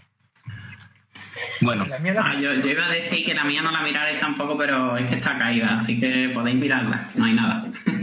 La mía, vedla, pero se, absteneros de hacer comentarios estéticos. El mío está hecho en el 96. Le comentaba a mi novia hace unos días que puede ser que sea la, la web más antigua de España funcionando todavía. Está hecha en, en el 96 y aún funciona. Y funciona. Y con la estética del 96. Hecho a mano, con tablas de test, de Ls, de H. Eso de los grids, es- eso es para los millennials. Eso va a funcionar siempre. Bueno, pues seguimos entonces. Vale, ya me lo he pensado, me, de- me deprecan el, el- Tengo un comentario sobre default dig, ¿Sí? no sobre default dig, sino sobre, sobre la idea esto de valores por defecto y tal, que he utilizado hace unos días y me pareció interesante, es algo conocido, pero que no se suele usar. Y, y me lo apunté en el papelito este que digo que durante la semana, ¿no? Para, para no... Para, para rellenar los huecos, pues me voy apuntando cositas que me voy tropezando y me las apunto en un papel, ¿no? Para comentar en las tertulias. Y una cosa que me he apuntado, que viene, es relevante con el default date, aunque no es de default date, es de valores por defecto, es el tema de que el iter y el nest, ¿no? Para crear iteradores y para Ajá. iterar, tiene la opción de meterle valores por defecto. Por ejemplo, en el iter, si tú le pones, eh, o sea, haces, eh, tú iter, iter solicitas un iterador de un objeto, ¿vale? Pero si le añades un segundo parámetro, lo que te va a, hacer- lo que te va a hacer es que te va a generar un, te va, te va a dar un generador, pero cuando ese generador devuelva el valor que tú le has puesto, termina el iterador. O sea, no termina con una excepción, termina con un valor que tú le has dado. Como, con un- como con un sentinel, ¿no? Es como si meterle un sentinel. Tiene Y eso, por ejemplo, el un ejemplo chulo que un ejemplo chulo que he visto es lo de leer de un fichero, convertir la lectura del fichero en un iterador y que el iterador termine cuando llegues al final del fichero. Que me parece una cosa interesante. Y en el nest igual, tú puedes hacer un nest y que y, y si el iterador termina que te devuelve un valor por defecto, un sentinel o lo que sea, ¿no? Entonces, bueno, eh, es una cosa un poco periférica, pero como lo tengo apuntado y, ve- y viene a vuelto de viene a huevo de los valores por defecto y tal, pues lo, lo comento. Pues Sí. alguien es útil. Útil. Sí, yo respecto a lo que tú has dicho, Jesús, el, eh, normalmente cuando he usado el Next es para traerme datos de un filter y a lo mejor el filter que he hecho está vacío. Entonces, si el filter está vacío, cuando haces un Next te da error directamente. Entonces, yo lo que he hecho siempre ha sido ponerle al Next el none, bueno, por lo menos para que no para que no pete, sino me das un none o me das un valor predefinido. Pero eso no, no es mejor hacerlo donde creas el iterador, no donde usas cada valor. ¿Dónde llamas? No lo sé. Estoy, estoy, estoy haciendo un, un filter de una, de una lista, entonces si esa lista se queda vacía, no sé si dentro del filter le puedo dar eh, un valor por defecto. Pero no estás creando un iterador, tú ahí estás utilizando el iterador Sí. de la lista. Claro, está utilizando el iterador del el que, te genera, el que te genera el filter. Entonces yo le hago un next a la salida del filter. Entonces directamente pues lo que le hago es next filter, coma, valor por defecto. Sí, para evitarte el error, ¿no? Para evitarme el error, claro. O sea que lo mismo podía hacer un try except, pero no sé, lo veo más entendible poniéndole un valor por defecto. Una cosa, una cosa que os sugiero con el tema de los valores por defecto y tal es, eh, es típico usar none o algo por el estilo, ¿no? Pero claro, tú puedes, dependiendo del programa, puede ser que no sea un valor válido. Entonces, claro, usar Sí, sí. none cuando none vale, Sí, sí, estás sí. jodido, ¿no? Entonces, lo más, lo más obvio es, es usar, crear un, un objeto Sentinel. O sea, un objeto que es Object Sentinel. Creas uno, una instancia, y lo comparas con is. Is Sentinel, el resultado, ¿no? Pero compáralo por is, compáralo por la equivalencia de objeto, por un tema de rendimiento. Más que comparar Sí, con sí. por igual y cosas así, ¿no? Y es un objeto vacío, es class, class sentinel, dos puntos, pass. O punto, punto, punto, no la elipsis. Y ahí creas, ahí creas la clase sentinel. Y luego creas un sentinel, o sea, una instancia que sea sentinel del iterador este tuyo, ¿no? Pues lo creas y, y lo comparas con ese objeto concreto, ¿no? Más que compararlo con None, que con None a veces Sí, sí. eh, funciona al principio, pero luego cuando el programa Sí, evoluciona es un problema. Sí, sí. Vamos, he dicho None por poner un ejemplo. Normalmente utilizo, si estoy recorriendo string, devuelvo un string vacío, o si estoy recorriendo lista de lista, devuelvo lista vacía. En None intento, o sea, la verdad que intento no utilizarlo para evitar todo este tipo de problemas. No, pero me parece interesante eso, lo de usar un objeto concreto, con un nombre concreto, está guay. Sí. No se me había ocurrido. Si además lo, compara- lo comparas con, por equival- lo comparas con is. Igual Sí, sí, sí. comparas is none, La idea es buena. un tema de, de rendimiento, en vez de poner igual a igual a igual a none, dices no, is none, pues puedes poner is una instancia X, ¿no? que es un sentinel. Y además puedes crear los que quieras, puedes crear sentinels pues, para objetos tuyos y tal. Creas una instancia nueva y es un sentinel nuevo para otro uso. ¿no? Que cachean valores. Está bien, para saber si la caché está vacía o, o ya has Por ejemplo. Por ejemplo, sí. Muchas veces te llevan un if. O sea, usar un sentinel te lleva un if. O sea, por ejemplo, a veces dices, bueno, si, si lo que me devuelve una función eh, es, es verdadero o falso, ¿vale? Pues tienes que comprobar, si para ver si termino y tal, pues tienes que comprobar si es none o si es lo que sea, ¿no? Entonces, si tú devuelves un sentinel con el comportamiento apropiado, eh, por ejemplo, que, que dé falso cuando, cuando dice, cuando, cuando if, if, if eh, objeto, no sé qué cosa, ¿no? Pues que ese objeto, cuando es el sentinel, que te dé falso, por ejemplo, ¿no? Porque es lo que tú quieres en el lógico del programa. Entonces, te acabas de dar un if, por ejemplo, ¿no? Cosas así de ese estilo. No, es un caso un poco abstracto, no había que poner un ejemplo concreto. Pero el hecho de de devolverse, o sea, eh, no es un sentinel, pero no se usa para más cosas. Entonces, bueno, a veces conviene usar un sentinel explícito, ¿no? Y ese sentinel es un objeto que puede tener comportamientos que te convengan para simplificar tu lógica. Está bien. Se algo. Eh, bien. ¿Algo más? ¿Queréis seguir? ¿Algún comentario? Ah, por mí seguimos, está interesante la lista. Dar nombre a los slices, lo que comentabas tú al principio, cuando estabas con el archivo. Yo lo utilicé en alguna ocasión. Pero bueno, es más una curiosidad que otra cosa. O sea, si estás utilizando siempre el mismo slice constantemente, queda mucho más claro darle un nombre, básicamente. Yo eso lo uso, por ejemplo, más que el hecho de darle nombres, para pasarlo por parámetros. O sea, para una, una función, pasarle un slice de parámetros, ¿no? Para seleccionar cosas, para filtrar, para no sé qué. En vez de darle valor de inicio, valor de fin, le pasas un iterador. Que un slice es un iterador, ¿vale?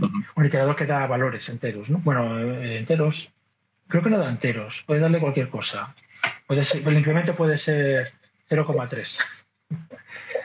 Eh, da, da, da, da una secuencia de valores, ¿no? Entonces, eh, tú puedes tener una función que, que uno de los parámetros es una secuencia de valores, pues por ejemplo, para aplicar filtro a determinados valores, pues le das la secuencia de qué valores te interesan, ¿no?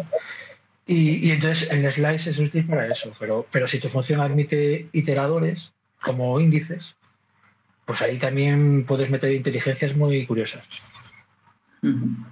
ya parametrizar funciones. ¿no? Ahí me perdí yo. A ver, tú imagínate que tú, eh, joder, no sé, un ejemplo que se me acaba de ocurrir cualquiera, ¿no? Tú tienes una función que tú le pasas una lista, por un lado una lista y por otro lado una lista de elementos que te interesan de esa lista y te devuelve la lista con esos elementos. Yo te, yo te, devuelvo- yo te doy una lista que te doy 1, 2, o A, B, C, D, E, F, ¿no? Correcto. Una lista de, de cinco elementos. Y te paso otra lista que son 2 y 3. Entonces tú lo que me devuelves es el elemento 2 y el elemento 3. Ujú. ¿Vale? Bueno, pues eso, eso le pasas un slice, por ejemplo. En tu caso le pasarías un slice. Vale, vale, ya te entendí ahora. Vale. ¿Vale? Pero, pero, pero si soporta el paso de un slice, puede ser que soporte el paso de iteradores más complejos. De que si te digo, bueno, dime el siguiente elemento que te interesa y te, y te los va dando. Te dice, quiero el elemento 6, te vas al elemento 6.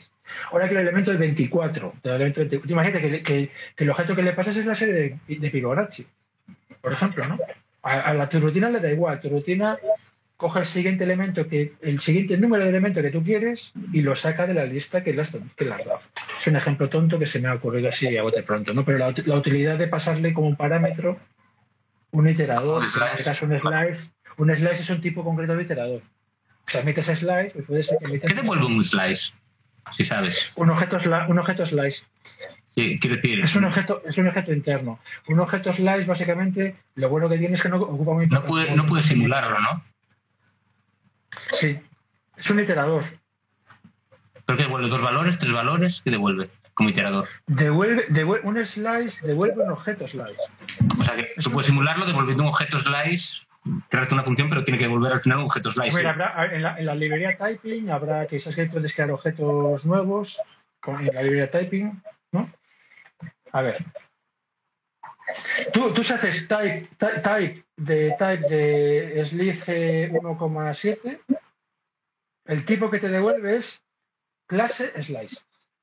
Es un, es un tipo de datos, igual que un Unicode o un entero o un lo que sea. Pues un tipo de datos es slice que básicamente pues, pues eso es un dato que le puedes sacar un iterador y te va a iterar sobre esos valores que tú le has dado y te va, te va a ir dando mm, Sí, pero me refiero que, por ejemplo, tú puedes meter un slice dentro de unos corchetes para, por ejemplo, limitar una lista, pero no puedes meter ninguna otra cosa.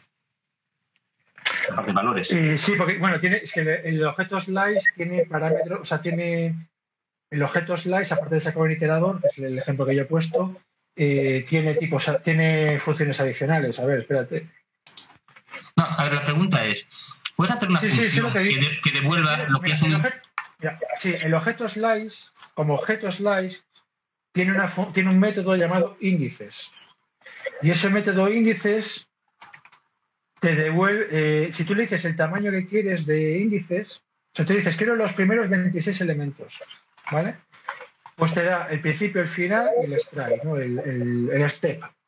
Hazle un, hazle un help al, hazle un help a un slice Voy despacio tecleando, os lo recuerdo. Te hace falta reconocimiento de voz, pero en videoconferencia. No, para programación chungo, olvídalo. Bien.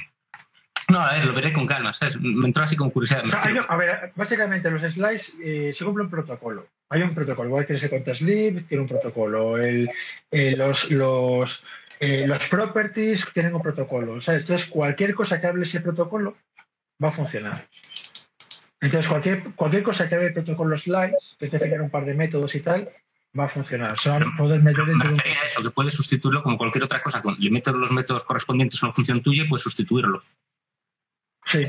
Eso, por ejemplo, es lo que se hace en NumPy. Tú sabes que en NumPy tú dentro del corchete puedes poner cosas muy chungas. Dentro del corchete. Dices, como, ¿qué, qué, qué, qué magia es esto? Cumple el protocolo, cumple el protocolo De los slices, ¿no? Vale, vale. de los slides. Vale, vale, vale. Por ejemplo, tú, tú podrías, tú podrías tener un objeto que cumpla este protocolo que no sea, por ejemplo, pasos equi- equidistantes, que es lo que hace el slice normal, que son pasos, pasos equidistantes. ¿no? Dices, no, quiero que... Sí, sí. Es un caso un poco marginal. La dices, campana de Gauss que me recorra, ¿no? Sí, que no, no lo sé, lo que quieres que te, no sé, eso que te vaya dando Fibonacci, yo qué sé. Está bien. Curiosidad. protocolo más de. Cualquier cosa que, cumpla ese protocolo, en principio debería funcionar. Y si no funciona, me lo dices. Porque es un es, es algo a mejorar. Está bien. Está bien. Bueno, con Tesla Suppress, a veces que estás metiendo ahí 40 tries en un código concreto, ¿sabes? Entonces, a veces te interesa suprimir algún tipo de excepción. No lo usé nunca, sé que existe. Poco que comentar Lo ahí. que ocurre, lo que sí, lo que sí que es importante recordar es que aunque no se levante una excepción, la ejecución se detiene. Ujú. Es decir, tú la excepción la, la, la, la, vamos a decir, la cancelas. Bueno, la cancelas no, la ignoras, ¿vale? Pero la excepción no ocurre. Entonces, eh, lo que se está ejecutando ahí dentro se va a parar, ¿vale? Entonces tienes un bucle o, o estás a medio, a medio hacer cambios de base de Va a datos. parar totalmente, ¿no? Claro, se va- o sea, la, exce- la excepción se levanta, simplemente se levanta y hay algo ahí que es el with que lo, la absorbe, ¿no? Pero la excepción se va a levantar y se corta la ejecución. Eso es algo que hay que tener en cuenta, ¿eh? Pero ya digo, no la usé nunca, simplemente me llamó la atención y dije, bueno, vamos a parar la lista. Bueno, Padlib, que aunque ya viene incorporada, yo sigo atado a veces a versiones donde no puedo utilizarlo y es comodísimo. Ya lo conocéis todos a estas alturas, supongo, los que estamos aquí. A mí la, lo- el Padlib lo que me gusta muchísimo, aparte, bueno, te da, te da muchas funciones de manipulación de nombres y tal, pero lo que más me gusta es eh, que te funcionan Windows, Linux y Mac. Y la concatenación que la hace comodísima, la concatenación de La directo. concatenación mola también. Bueno, trials finally. Rara vez veo, veo en códigos, vi cosas muy raras por evitar, por no poner un else. No sé si os pasó. El else, alguien tendría que dar una charla de los usos extraños de else más allá del if. O sea, else, For. eh, el for, por el tal, el- el try. Try, Creo que el while, el while también tiene el else, ¿no? Si no recuerdo mal. ahí no sé. Son cosas que son más específicas de Python ¿eh? y Pero muy oscuras y tal. Y yo siempre tengo que hacer la prueba de, o sea, tengo que entrar en el, en el terminal y, y escribir seis líneas de código para ver las semánticas exactamente cuál es. Siempre se me olvida de, Todos, creo. que, bueno, si, se- si el bucle, si el bucle se, si el bucle se agota, o sea, básicamente el tema es, si el bucle llega al final, en un bucle, no en un while o un for, si el bucle llega al final se ejecuta el else. Sí, Que es así como, mm, dice, bueno, y si, y si el bucle está vacío, o sea, si, si iteras sobre nada, iteras eh, for y in corchete corchete, se ejecuta el else. Joder, vaya broma. porque así te da todos los elementos, pero no cuando haces un break, o sea, un break. Sí, pero como que, como que no te lo acabas de creer y tienes que ir ahí a probarlo. Sí, sí, acabas probándolo. A mí me pasa también, ¿sabes? ¿Y esto es en el empty o no? A mí me gusta porque es cómodo, pero luego también me ha pasado alguna vez de que algún compañero, de estar ahí, bueno, dos compañeros diciendo, este código está roto, pero ¿por qué funciona? Y estar ahí mirando eso durante, yo qué sé, media hora, yo llegar tarde, como siempre, y, y- y preguntarme, ¿por qué funciona esto? Y, y es porque es Python. Por- o sea, porque la gente ve un este en un en un o en un for y dice, está mal inventado. Claro. Este else es de un if que no sé dónde está. Se ponen a buscarlo. Sí, sí, sí. Justo. Pero bueno, que al final te resuelve mucho cuando sabes que existen, ¿sabes? Sea, No, sí, a mí me gusta un montón porque tú además, tú estás haciendo un try y solo estás es, capturando la excepción a esa de ese foo que tienes ahí en esa función. Entonces, ese else que tú vas a hacer, si se da un error, no lo estás ahí capturando también en la inicialización. O sea, porque tú tienes una inicialización, capturas el error de esa inicialización, das error si te ha pasado algo ahí en el cache que lo tienes ahí capturadito y en el else, sin capturar ningún tipo de error, te pones a hacer un código. Mm. Porque entonces ya sabes si lo quieres capturar, no capturar, o sea, tienes como más, más grano fino ahí para, para tratar el para tener en cuenta todas las circunstancias, que es lo que tiene bien Python en eso, en, en sus elses. Al final, ¿y dónde más hay? Aparte de en el for, en el try, en el... En el if también hay. el-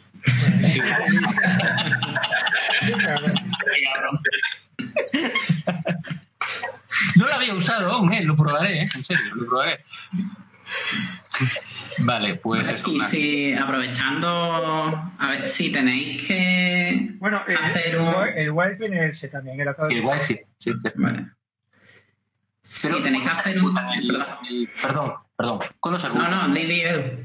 ¿Y cuándo se ejecuta en el while? ¿En qué caso? En caso de que no se recorra el Cuando, cuando termina el while, cuando termina por la condición. por la condición.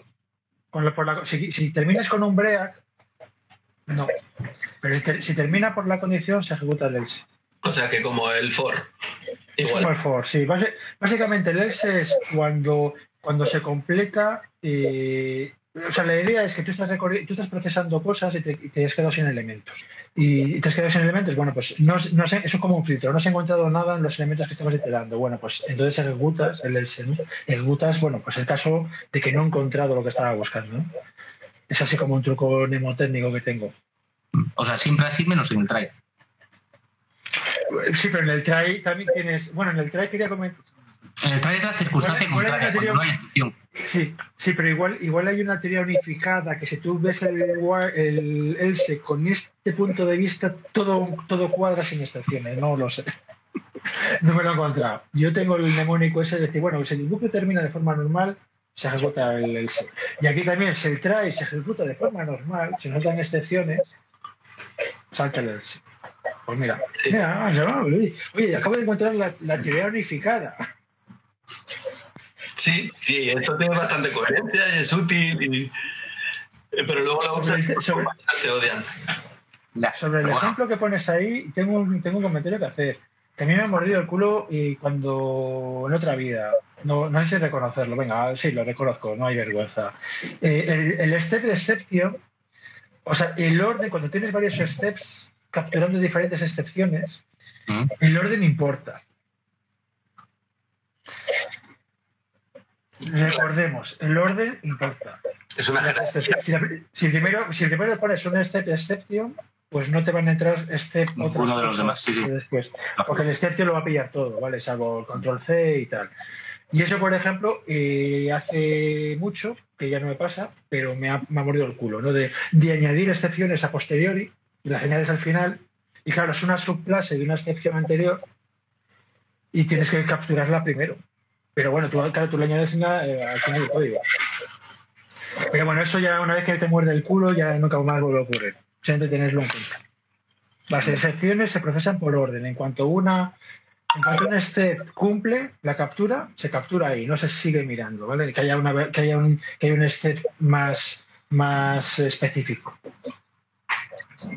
¿Qué costa? Bueno, por seguir el Strip Version, que ya lo habíamos comentado, que me hizo gracia, yo lo utilizo para comprobar versiones en mis programas. Espero que no lo quiten, porque lo tengo en todo el código. ¿Ves? Simplemente es más fácil que intentar comprobar yo versión de versión de versión de subversión de. Ya que está en el código, es lo que utilizo yo para las versiones de mis programas. Si lo conocíais, no sé. yo lo conocí cuando en la primera charla que no se grabó, ya me hablaste de él. ¿O cuando lo descubrí? Yo lo conocía, pero es que en todos los curros somos tan cutres que nunca versionamos. O el número de versión es el hash del Git, ¿no? Ese es el número de versión. Sí, al final tiras de lo que diga el hash del Git, lo tomo como versión. Porque el resto no me voy a fiar. Porque si hay que hacer un paso manual de cambiar un, una versión, no se va a hacer. Y fuera del trabajo tampoco estoy programando, así que no lo uso. Vale. Es lo que tiene cuando programa uno solo, ¿sabes? Tienes ventajas, ¿sabes? Hace lo que te salga de la... No voy a decir nada. Sí, lo malo que lo malo que tienes que tratar, o sea, que tu yo del futuro tiene que tratar con tu yo del pasado y ese. Es mejor puta el del pasado que no te haces una idea. Eso es, pero wow. ¿Sabes la frase esa de que escribe código como si el siguiente que fuera a mantener ese código fuera un psicópata asesino que sabe dónde vives? Eso me, me pregunto no, cómo se ahora cuando eres tú, cuando eres tú el, el psicópata asesino que sabe dónde vives. Hombre, pero es peor cuando estás con gente y, y estáis discutiendo de un código que dices, Dios, esto es lo más horrible del mundo, me sangran los ojos, me los arrancaría ahora mismo, y haces el annotate y, y apareces tú ahí. bueno, sabes que el, anotate en, en, en su versión y en CVS no se llamaba anotate. ¿Sabes cómo se llamaba? El comando que hace eso, que etiqueta cada línea. Blame. Se llamaba Blame. Blame. Blame. ¿A quién le echo la culpa? Blame. Luego lo, lo, cambiaron, porque bueno, vivimos en una época muy políticamente correcta. Entonces se llama anotar, ¿no? Que fue el último que tocó esa línea, pero molaba más antes, tío, el blame. Estaba clarísimo para qué se usa esto. Sí. Muy bien. Bueno, aquí uno de los usos raros, bueno, que yo más uso de lambdas es lo típico, los diccionarios con lambdas para hacer cosillas concretas. El típico switch que no existe, a veces lo apaño mucho con tal y me hace falta. ¿eh? Yo en mi uso en programación. O la típica librería de. ¿Dirías algo? ¿O la típica? ¿La típica qué? Eh, no, aparte, a veces el típico llamado a librerías, a veces lo apaño con lambdas también. O sea, haces ¿Cómo te lo explicaré? Tendría que darte un código de ejemplo. Lo preparo para el próximo día. ¿Te parece? la típica mm, diccionario de funciones o lambdas que si al final acabas llamando por un índice y la llamas con parámetros. Yo, a ver, yo con lambdas no, pero sé que lo, sé que lo he hecho mucho para poner, o sea, para poner directamente llamadas a funciones ahí. A funciones. es el caso, el caso del switch, ¿no? El caso del switch. Eh, que pero no llamas a un lambda, a lo mejor es algo un poco más complejo que no puedes meterlo dentro de un lambda, ocupa más de una línea y, y entonces llamas a una función.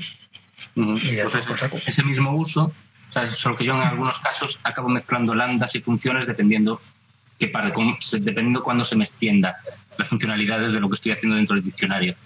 Y eso, son cosas muy pequeñas, no generan una función para ellas. Meto lambdas en el medio, básicamente que muchas veces en vez de incluir operators metes un lambda porque te resulta más cómodo. Es como más ahí. Sí de hecho yo el operator claro tengo que, tengo que irme al manual. En cambio el lambda no. Cada vez que hago el operator tengo que ir al manual a ver cómo se llama. A ver que levante la mano que no se lambdas aquí en fin. Y bueno y luego otro fui metiendo ya unas cuantas tonterías de cosillas que ya para comentar, ya no las puse ni en párrafos. ¿El Dedent lo conocéis? De código. ¿Eh? Perdón. El, el viene dentro de TestGraph. Quitar indentaciones.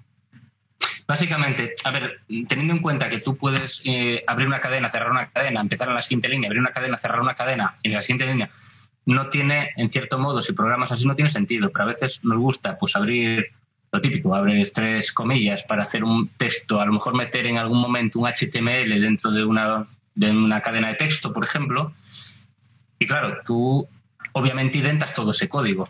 Entonces al final tienes a lo mejor pues cuatro tabuladores, en este caso pues cuatro, 16 espacios al principio cada una de esas líneas, que son basura. El de básicamente te quita todo, todo ese espacio de identación, básicamente después de un salto de línea. Yo cuando tengo que sacar el código limpio y no tener que estar pasándolo por optimizar, por quitar no sé qué, con DDN normalmente lo limpio. Ya cuando quiero dejar, por ejemplo, HTML legible en código, pero que luego al final la salida sea limpia y que me come todos los espacios que metiera yo entre tags. Pues el DDN es cómodo para eso.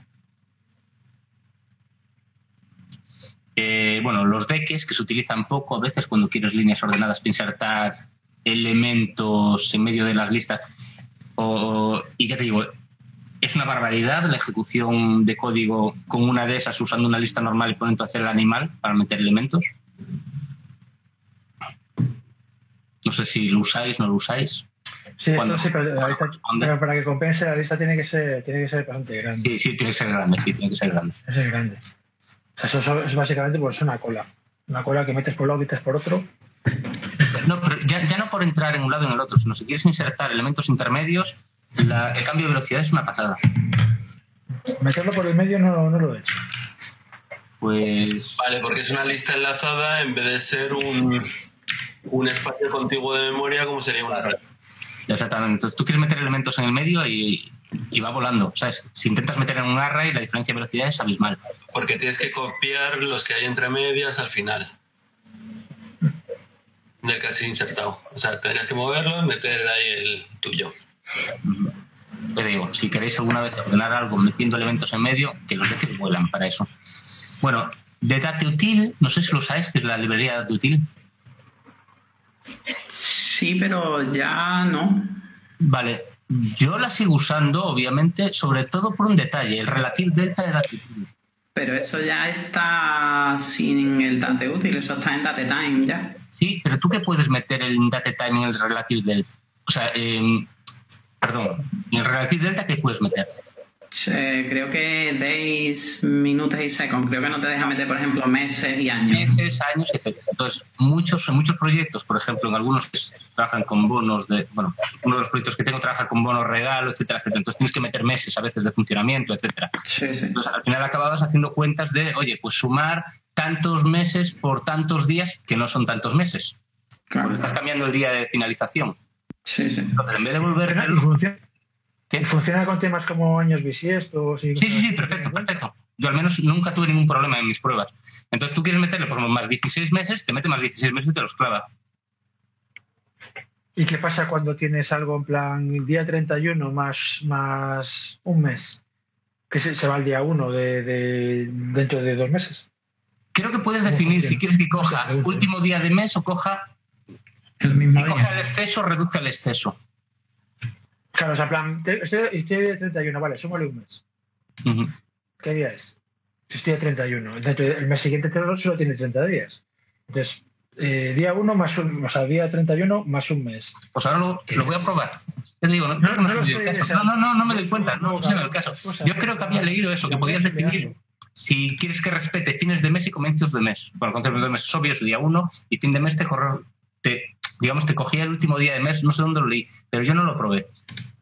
Una vez que leí un, es un texto sobre la librería completa y te permitía eso, una de las ventajas que te permitía, según leí, nunca me dio el caso, definir el día de o sea, hay una variable que te permite decir que si quieres que el último día del mes se conserve como último día del mes cuando sumas un mes.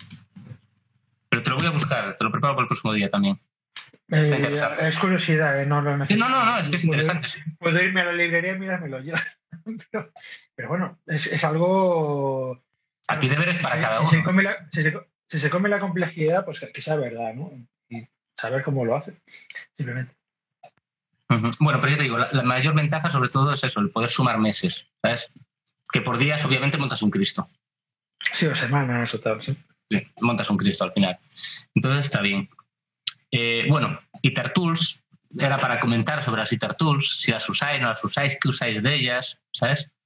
El Chain ya lo puse antes, ahí atrás. El Group By, yo lo uso muchísimo el Group By, no sé si lo usasteis. Sí, alguna vez, pero muy esporádica y al final cuando acabo buscando cómo hacer esto y me sale usa el group by, pues entonces lo uso. Cuando me lo dice está Sí, Overflow, yo- básicamente. Yo en Itertool lo que hago es, sé que, o sea, tengo, una, tengo un problema X, ¿no? Y sé que con Itertool lo resuelvo. Entonces, lo sé, lo sé Vas por- a, a la documentación y punto. Entonces me voy al manual y lo veo. Y, y me tiro 15 minutos mirando y pensando y tal. Lo escribo con cuidado, lo tengo que probar. No puedes probarlo por el medio, porque claro, no puedes meter un test en medio de, de un bucle for. Es una llamada Tools, misterioso, ¿no? No puedes meter ahí un punto en medio para comprobar los valores. Eh, y luego, una semana después, era, ¿qué coño hace esto? Que es mi problema con Tools, ¿sabes? Si tengo que irme al manual cada vez, tío, o sea, prefiero for explícito y ya está. Por eso, a mí una cosa que me gusta de, las, de la comprensión de listas es que es evidente lo que hace. Es evidente. No tengo que irme al manual. En cambio, el group by, ahora mismo no, no sé si no sé si junta elementos, elementos correlativos. No, no sé, sé que sirve para algo de eso, pero tengo que irme al manual y mirarlo, tío. Y eso que lo uso mm, una vez a la semana. Pues tengo que irme al manual cada vez. Es un, rollo, macho. Sí, pero el Group Igual By- está conectado con lo que decía que la programación funcional a mí no me entra. Ahí de acuerdo, pero por ejemplo, yo el Group By, es que en muchos casos programármelo yo a mano es que es un Cristo. Que sí, que sí, que yo voy al manual y lo hago. O sea, que al final voy al manual, tío, porque sé, sé que se puede hacer, porque como que encaja, con- como que encaja el problema con la filosofía que es de esa librería, ¿no? Pero tengo que mirar, mirarme los ejemplos, leer la documentación. Encima, el- la descripción de lo que hacen, sinceramente, si no vieras el ejemplo, la mitad de veces no se entiende lo que hace sin ver el ejemplo. O mucho que te lo expliquen allí. Esto itera, no sé qué, el grupo, el star, tal, no sé qué, el, el ciclo star, no sé qué. Tengo que ver el ejemplo, si no, no lo pillo. Y con suerte tu ejemplo es justo tu caso de uso y que lo pego tal cual. Y al cabo de una semana dices, ¿qué coño hace esto? ¿Y por qué lo Tienes puse? que meter un comentario. Entonces, ya te digo, al final, cuando no hay un te- porque es verdad que es mucho más eficiente y tal, eso es así, es verdad, eh, la noche y el día. Pero cuando tu problema no es el rendimiento, tío, eh, que acabo metiendo en bucle, o sea, es muy triste, pero en fin. Muy bien. estoy mayor, estoy mayor. Pues yo antes cuando hacía ETL sí que usaba IterTools constantemente. Ahora que estoy haciendo Django, no... ¿Qué hacías antes? ETL es extraer datos los Ah, y los cargas en otro lado. Sí, sí, sí. Y pues hay curros que son de hacer ETL todo el rato. Magreo de datos, de, de- cojo de la base de datos y lo meto al buscador, a un Elasticsearch o lo que sea, o a un Solar. Y hay curros que te pegas así todo el día y Sí, y ahí no puedes salir de ellos, tienes que usarlos. No y, y es que estás trabajando siempre con un montón de datos y los vas iterando y es eficiente en memoria porque solo tienes los pocos datos que vas transformando cada vez y los vas moviendo. Y entonces ahí constantemente, ahora que estoy en Django, pues por ejemplo el otro día había pensado en usar un chain y digo, pero espérate, si tengo un query set que le puedo hacer un union de este otro query set, no necesito hacer un chain. ¿Para qué? ¿Sabes? Final hay muchos datos, al final esto es lo que hace la base de datos. O sea, lo que te da el IterTools te lo dan todas las bases de datos, pero claro, muchas veces tú tienes un... No, no, y es más utilizado, obviamente. Claro, la base de datos te lo va a hacer mil veces más rápido. A ver, el propio query set de Django tiene un iterator para coger el- los datos en chunks, para cuando en vez de hacer desarrollo web, que eh, vas a coger bits de registros, cuando estás haciendo ahí un, un comando de estos que estás tratando 4 millones de registros. Ahí o vas por lotes o tumbas la memoria. Entonces, hasta Django tiene iterators en los query sets. Con Django te vuelves vago, lo sabes, ¿no? Bueno, yo ya era de cuando nací, o sea que... Sí, me pasa, me pasa. ¿eh? O sea, soy consciente. Yo me hice programador por vagancia, porque era una forma de automatizar cosas. Yo, yo me hago funciones súper complejas que llevan mucho tiempo por vago, ¿sabes? Para luego que volver a hacer básicamente. Creo que somos todos por la línea, ¿no? Al final. Hay un dicho por ahí que los buenos programadores es- eh, son vagos, tío. Porque buscas, buscas mm, Mira, no hay una frase que es... Que- de, ¿De quién era la frase? Que era, yo para hacer una tarea compleja siempre busco una persona muy vaga, encontrar una forma sencilla de hacerlo. No conozco la frase, pero esa es la idea. Pues eso. Bueno, nada, para acabar, nada. El split se me coló ahí. El round, que lo podemos usar con valores negativos, no sé si lo hacéis con valores negativos alguna vez. No. Pues te, te rellena, básicamente. Probadlo, tiene curiosidad, ¿vale? Eso lo dejo como, como curiosidad ahí. Está bien. Te permite eh, redondear eso eh, a, a tantas cifras. Está guay. Y, o sea, quiero decir, puedes redondear un valor a, sobre millares, un valor sobre decenas, un valor sobre decenas de millares y te lo redondeas usas valores negativos. Está curioso. Mm. Bueno, el numerate, nada, que ya lo usáis segura- seguramente todos. Sí. Luego, que lo veo poco en Python, lo de utilizar esos múltiples predi- predicados en las comparaciones.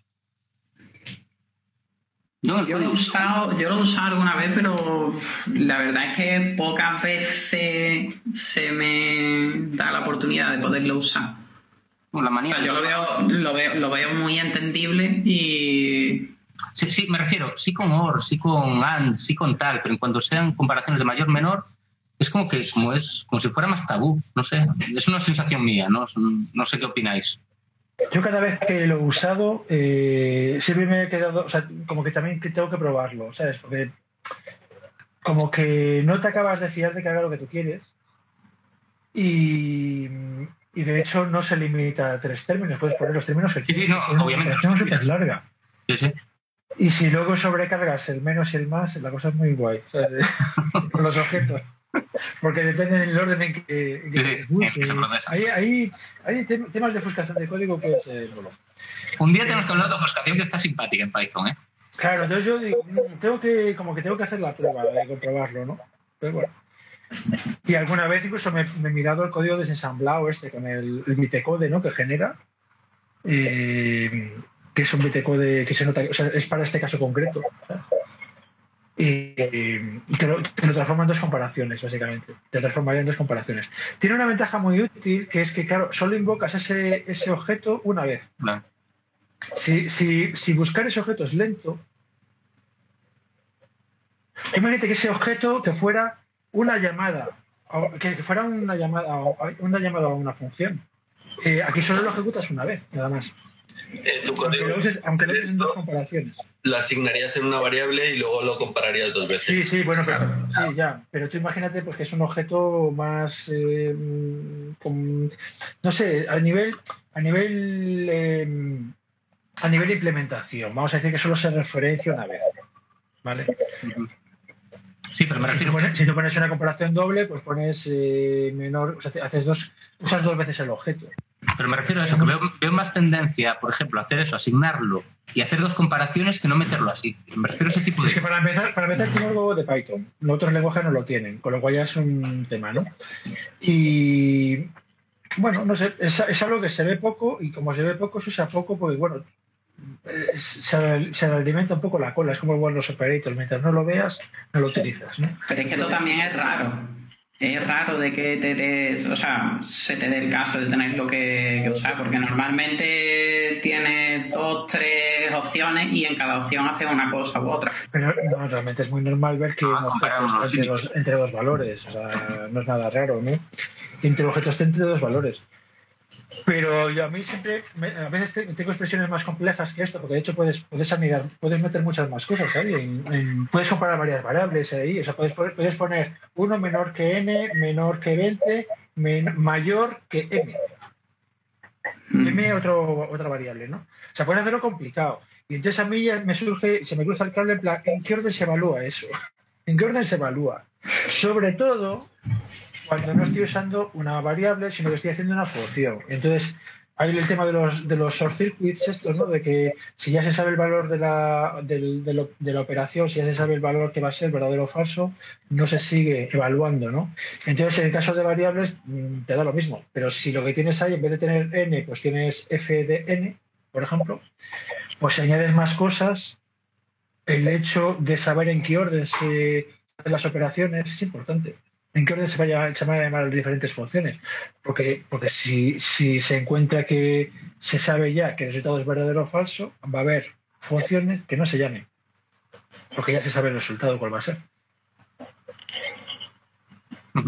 O sea que dos, dos comparaciones, tío, tampoco. Vale. Al final, lo que decías, ¿no? Entonces, no era cosa mía, vale. Eh, y luego, nada, lo último. mm, Empaquetado y desempaquetado, aunque es estándar, ¿no? Si lo usáis para cosas raras. Yo vi cosas raras, por eso quiero... eso Yo lo, yo, lo, yo, lo, yo lo uso mucho, pero con, con variantes más complejas, el del tipo A, coma, paréntesis, B, coma, C, por ejemplo, o A, coma, B, coma, C, aster- o sea, asterisco C, cosas de ese estilo, ¿no? Más, más, más complejas, ¿no? Eh, por ejemplo, para el tema de, flattening de listas y cosas por el estilo, lo puedes hacer, si, tienes, si sabes que son tres elementos y cada elemento es doble, o sea, son dos, es, un- es una tupa de dos valores, pues directamente haces el de flattening tal cual, la estructura pones A, B, C con los paréntesis y se te mete todas sus variables. Y lo de poner asterisco C, pues eso captura todo lo demás. O sea, te puedes, te puedes tener, por ejemplo, A, asterisco C igual a una secuencia de cosas.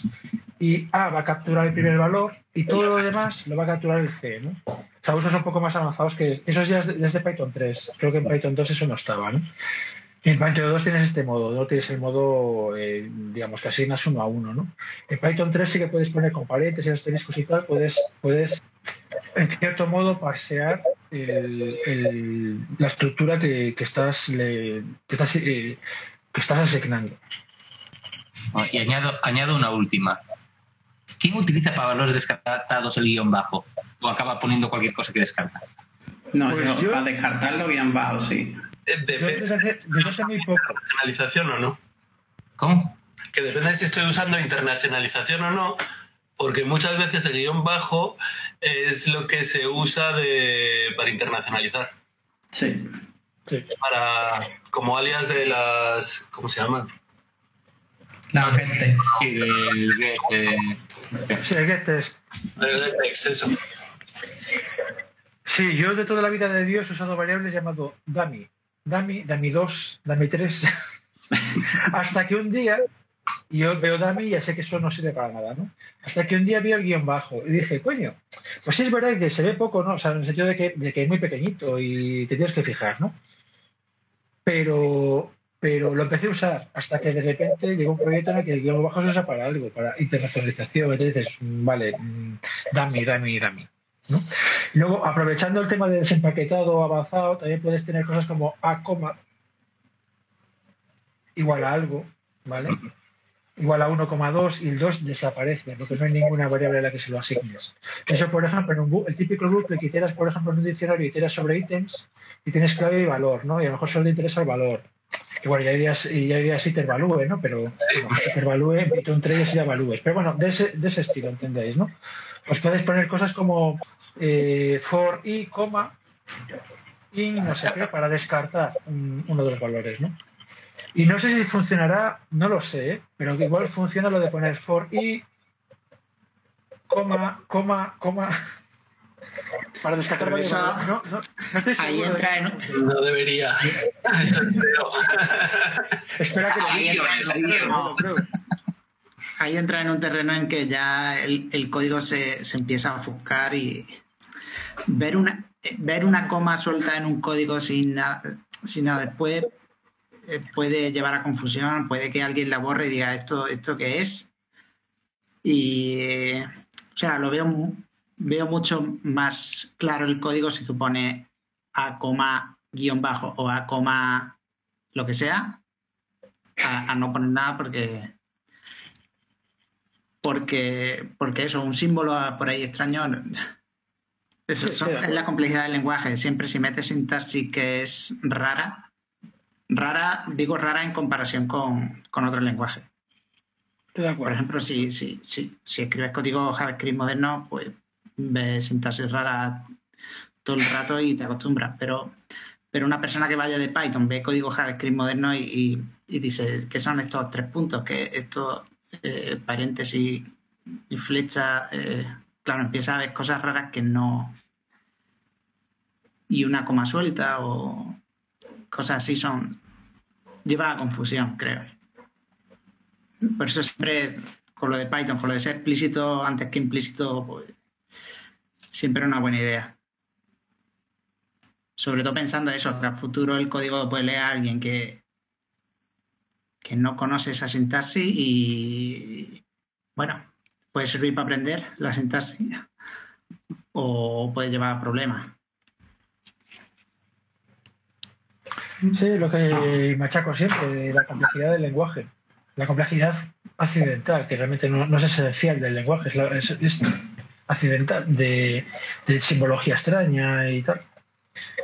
Claro, que es lo que tú comentabas, que puede ser natural, puede ser algo muy natural para ti si lo usas todos los días, pero alguien que venga de otro ámbito, pues encuentra un, decorador y dice, ¿esto, esto qué es? No, pero hay un tema también que son los, gochas o los tiros en los pies que te puedes pegar con construcciones del lenguaje, como la asignación, o sea, que la asignación que puedes hacer en un if se parezca mucho a, la comparación que vas a hacer. Que eso en Python es un tiro que no te pegas, pero que en otros lenguajes, yo que sé, cuando... Ahora, sí, no te lo pegas. En el te lo pegas. ya, o sea, era como una de las cosas buenas de Python es los pocos gochas que hay que tienes, por ejemplo, yo qué sé, lo de que tienes que tener cuidado con los inmutables al definir las funciones. Con los mutables, más bien. Sí, no usar mutables. Pero lo bueno, lo bueno es cuando lo, cuando lo haces, cuando usas mutables con intención, en plan closure, ¿sabes? Sí. Y entonces llega alguien y dice, coño, qué cagada, eso está mal. Y lo, lo modifica y acaba de romper el código, tío estás, usando, estás acusando del lenguaje con, toda la intención. Como, como, hago yo con el tema de los destructores y cosas por el estilo. Es una salvajada, pero a mí me, arregla mucho la vida.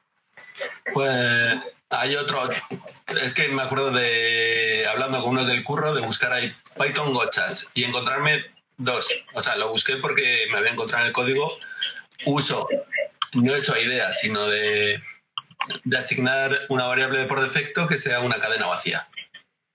Por suerte no la mutaban, pero, pero no era intencional, ¿vale? Era, era de novatillo, problema de novatillo. Y busqué Python gochas y me encontré eso. Y lo de no crear clausures dentro de un for. así como cosa mala de Python. Y luego a los dos días nos encontramos ahí un bug y tuvimos que corregir ahí en 40 sitios que se hacía un on-commit dentro de... O sea, en un on-commit se metían lambdas dentro de un for. ¿Y qué problema tienes? Pues que el clausure al final se queda con el último valor de la iteración. Ah, vale, sí, porque luego el clausure lo utilizas fuera del for. Claro. Vale, sí. Bueno, y, ya que habéis hablado de las comas y el uso que se le puede dar, también está eh, cuando tú estás intentando crear una tupla y dentro de esa tupla metes una cadena y no le pones una coma, eso no es una tupla, eso es una cadena. Sí. Entonces, bueno, eso, eso, la primera vez que tú te ves una tupla y te ves al final una coma y, coño, voy a borrar esta coma que sobra. No, no sobra. Eso, eso es un zas en toda la boca que te pega. Eso, eso, eso hay que ponerlo entre paréntesis, aunque esos paréntesis sean decoración, con paréntesis, cadena, coma, aunque, aunque técnicamente no sea necesario, ¿no? Ser, ser, ser explícito. Sí, sí. Por eso, en ese caso concreto, sería mejor incluso usar el constructor tuple, Tupla, claro. en lugar de, de, de la coma al final, para evitar eso, ¿no? Para evitar encontrar eso tiene- una sintaxis que pueda resultar extraña para, para Pero- alguien nuevo, para... Pero yo ahí tengo un problema. problema. Yo tengo un problema, porque claro, yo cuando meto tuple, tuple y una cadena, me quedo la duda de si va a hacer una tupla con esa cadena o va a iterar sobre cada uno de los elementos. Lo va a considerar un iterador y va a generar una tupla letra a letra, ¿no? Y nuevamente tengo que abrir, tengo que abrir un intérprete y hacer la prueba, ¿no? De una línea de código. Pero claro, cuando ustedes se ven intérprete y hacer una prueba de línea de código es que no vayas por ahí. O sea, no es no, o sea, cuando eso vaya a ser el código dentro de un año y tal, no Hombre, puedes ver que si, que si lo hiciera de otra manera, pues fallaría el programa, ¿no? Pero para empezar llegas allí y, y no te queda claro qué va a hacer. Luego puedes verlo por contexto. En plan, si no es que no funcionaría, ¿vale? Pero si te tienes que parar y pensarlo, eh, joder, es como el Walrus Operator, es como las Editor Tools y tal. Si te tienes que parar y pensarlo, ponlo explícitos. Y en este caso explícito es poner la sintaxis de paréntesis abierto, tal, tal, tal. Sí, queda claro. Bueno, pues hasta ahí la V1, o sea, de tips. Si a alguien le valió para algo, Está, pues, te eso ya ha estado, eh, no, ha estado interesante, bien. Bueno, nos ha dado para el día completo. Sí, de hecho, estas coleccionalas porque en su momento te pediré los enlaces para, para las notas del podcast. Los guardo más, ¿verdad? Así que luego te lo paso, no, no fallo. Vale. Bueno, es, bastante tarde ya, teníamos que ir cerrando. Eh, yo tengo apuntadas un par de cosas simplemente para comentarlas. No, pero tengo una pregunta, tengo una pregunta, pero casi la respondió accidentalmente Javier hace un momento. Que eh, me surge la necesidad ahora en un proyecto que no tiene base de datos, que no tiene framework, ¿vale? De hacer búsquedas en cadenas. ¿Qué uso? ¿Qué uso? ¿Solar alguno de estos? Lo que necesito, lo que necesito es un mecanismo de yo, yo alimentar de texto algo, una, librería, y, y luego esos textos poder hacer búsqueda Ah. textos. Pero full text search. Sí. Vale, was eh, está hecho en Python y es ligero. Espera, espera, espera, espera. Pon, pon, pónmelo en el. Bueno, grabado. W-H-O-O-S y no sé si tiene alguna H por el final o no sé. Espera que lo estoy buscando. W, H, O-O, S, O, S, creo que H también. H, sí, me salería de docs. Ya, creo que lo, lo tengo en un, en un bookmark. Mira, está, tiene el bookmark con la etiqueta librerías Python. Esto es una autorreferencia hace hora y media. A ver Vale, si le, echaré, le echaré- le echaré un vistazo, vale. Esto me vale. Perfecto. No, no necesito que me expliques cómo funciona, ya me lo leo yo. No, no, no te voy a decir cómo te funciona, te voy a decir simplemente que tiene la ventaja de que es embebido, o sea que no, no necesitas un servidor con un Java No, de y- 2 gigas. Además, ne- necesito muy poco texto, son frases sueltas y a lo mejor son frases. Y a lo mejor tengo 100.000 frases, que me cabría todo en RAM. O sea, a lo mejor ocupa un giga eh, todo el texto, ¿no? Y con lo cual tampoco quiero meter una base de datos y preocuparme de los backups de esa base de datos y tal. Lo puedo meter en un, en un fichero de en un fichero de texto y cargarlo cuando arranco el programa. Pero bueno, pues ver, para no tener que hacérmelo llamar, y estoy seguro, bueno, hay, cosas gordas tipo, tipo Sola, ¿cómo se llama? Sol Sol R Sí. que sea, son cosas así muy gordas y las Sears y todas esas historias, ¿no? Pero bueno, para mi entorno, a priori, algo pequeñajo.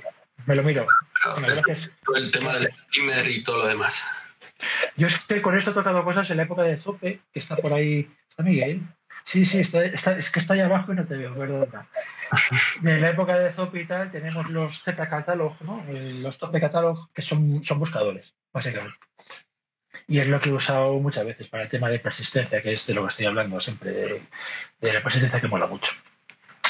Vale, esa era una pregunta. Y luego iba a hacer unos cuantos comentarios que los dejo para la semana que viene, como deberes. Uno es que echéis un vistazo al módulo DIS para ver el bitecode de lo que escribís. O sea, cómo se compila un for, cómo se compila una excepción, etcétera. ¿vale? Sí. A mí me parece interesante ver qué es lo que genera, qué es lo que va a interpretar realmente Python. ¿Vale? Módulo DIS, que es la librería estándar. Luego tengo, eh, bueno, iba a hablar de los, de los, de los tipos enumerados, pero lo dejamos para otro día.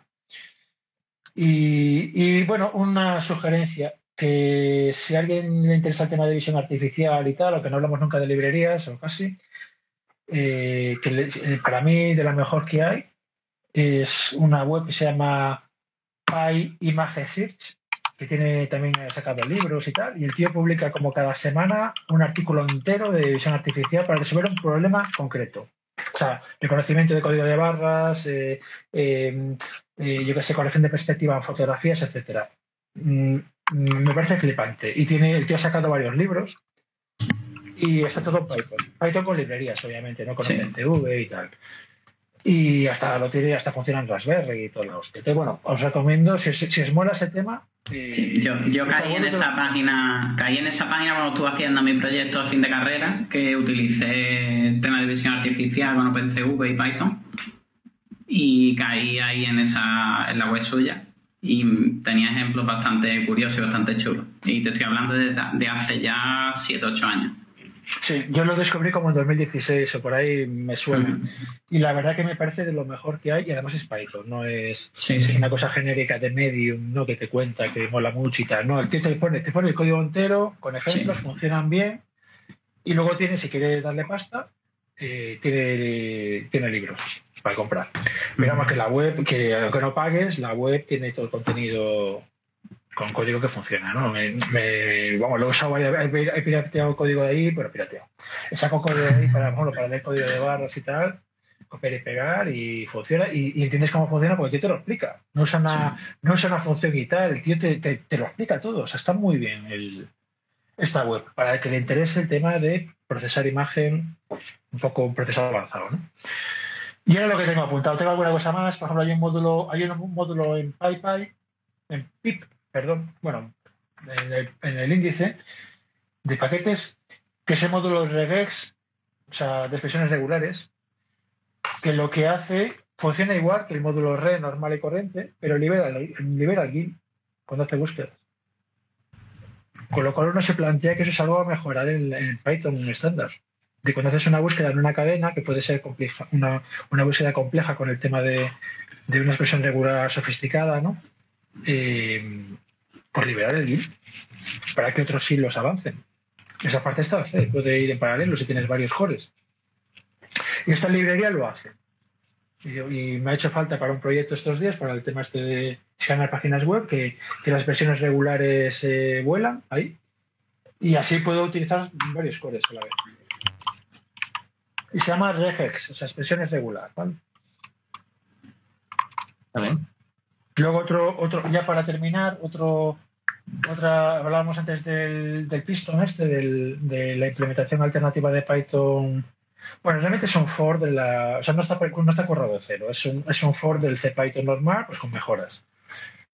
Eh, eh, hablando de aceleradores, que hemos hablado muchos, eh, otro que no se mencionó fue es Nuika. ¿Alguien lo conoce? ¿Cómo se escribe? N-U-I-T-K-A. Es con K, ¿vale? N-U-I-T-K-A. Este te compila Python a C++ o C++ o C++.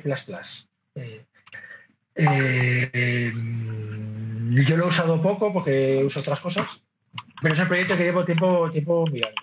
Lo lleva un tío prácticamente solo, pero lleva ya fácilmente una década con él. Y tiene la cosa extraña es que genera C o C, C es como poco común. Y yo he terminado ya, chiquillos, por hoy.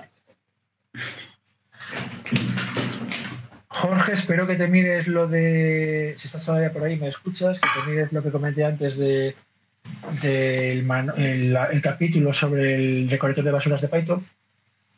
Y los demás también, claro, si os apetece. Y puede ser un tema para la semana que viene. Hay alguna cosa oscura o misteriosa o tal, o sorprendente. ¿Alguien más tiene algo que comentar antes de cerrar? Nada, yo voy cerrando ya. También. Yo te busco a ver si vuelvo a hacer un una segunda intento, una segunda batida, a ver si te aparece la librería esta y te la paso, ¿te parece? La de los foros, la de recorrer foros.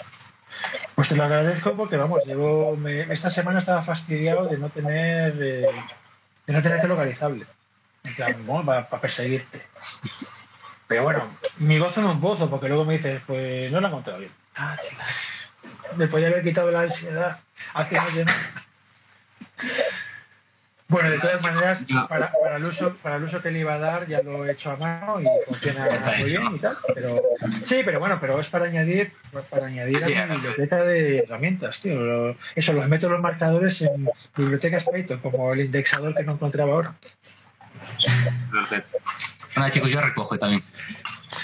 Bueno, pues muchas muchas gracias por conectar. Me alegro que ya, hay unos cuantos que somos regulares. Espero que, sigamos. Vuelvo a decir, como ya he comentado en el pasado, que si hay alguien que, que por lo que sea deja de entrar y tal, estaría guay que explicase por qué. Sin más historia, en plan, me va mal el horario, o Jesús habla mucho, o no se entiende, o, yo qué sé. Siempre habla el mismo.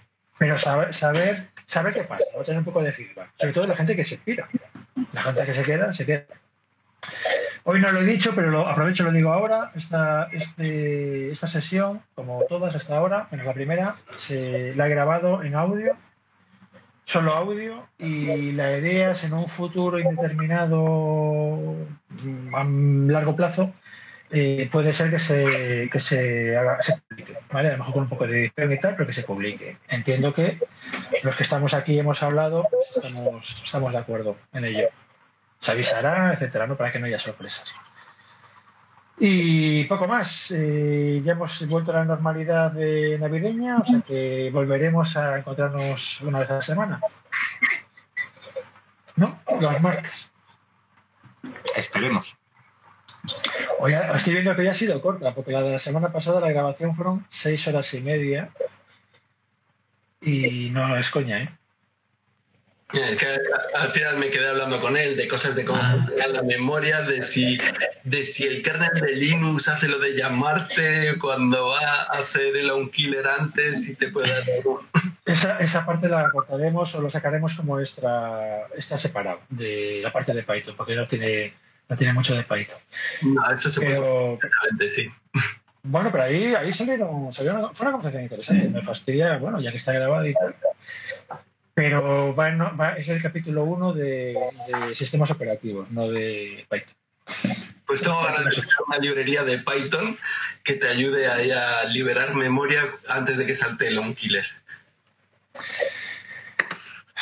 Yo, macho, si te dijera todo lo que tengo encima de la mesa de mejoras, obvias y fáciles y tal, joder. Sí, yo sé que es otro de los proyectos que nunca haré, pero ahí está. bueno, chavales. chicos, yo también. dejamos por hoy. Venga, gracias por venir. Hasta la semana que viene. Y, y bueno, ya se está leyendo la gente. Chao, chao. Sí. Podcast de Python en español. Tertulia Python en castellano. Cada martes una nueva sesión. Contacta con nosotros en python 2021 podcast.jcea.es. En Twitter en arroba python-podcast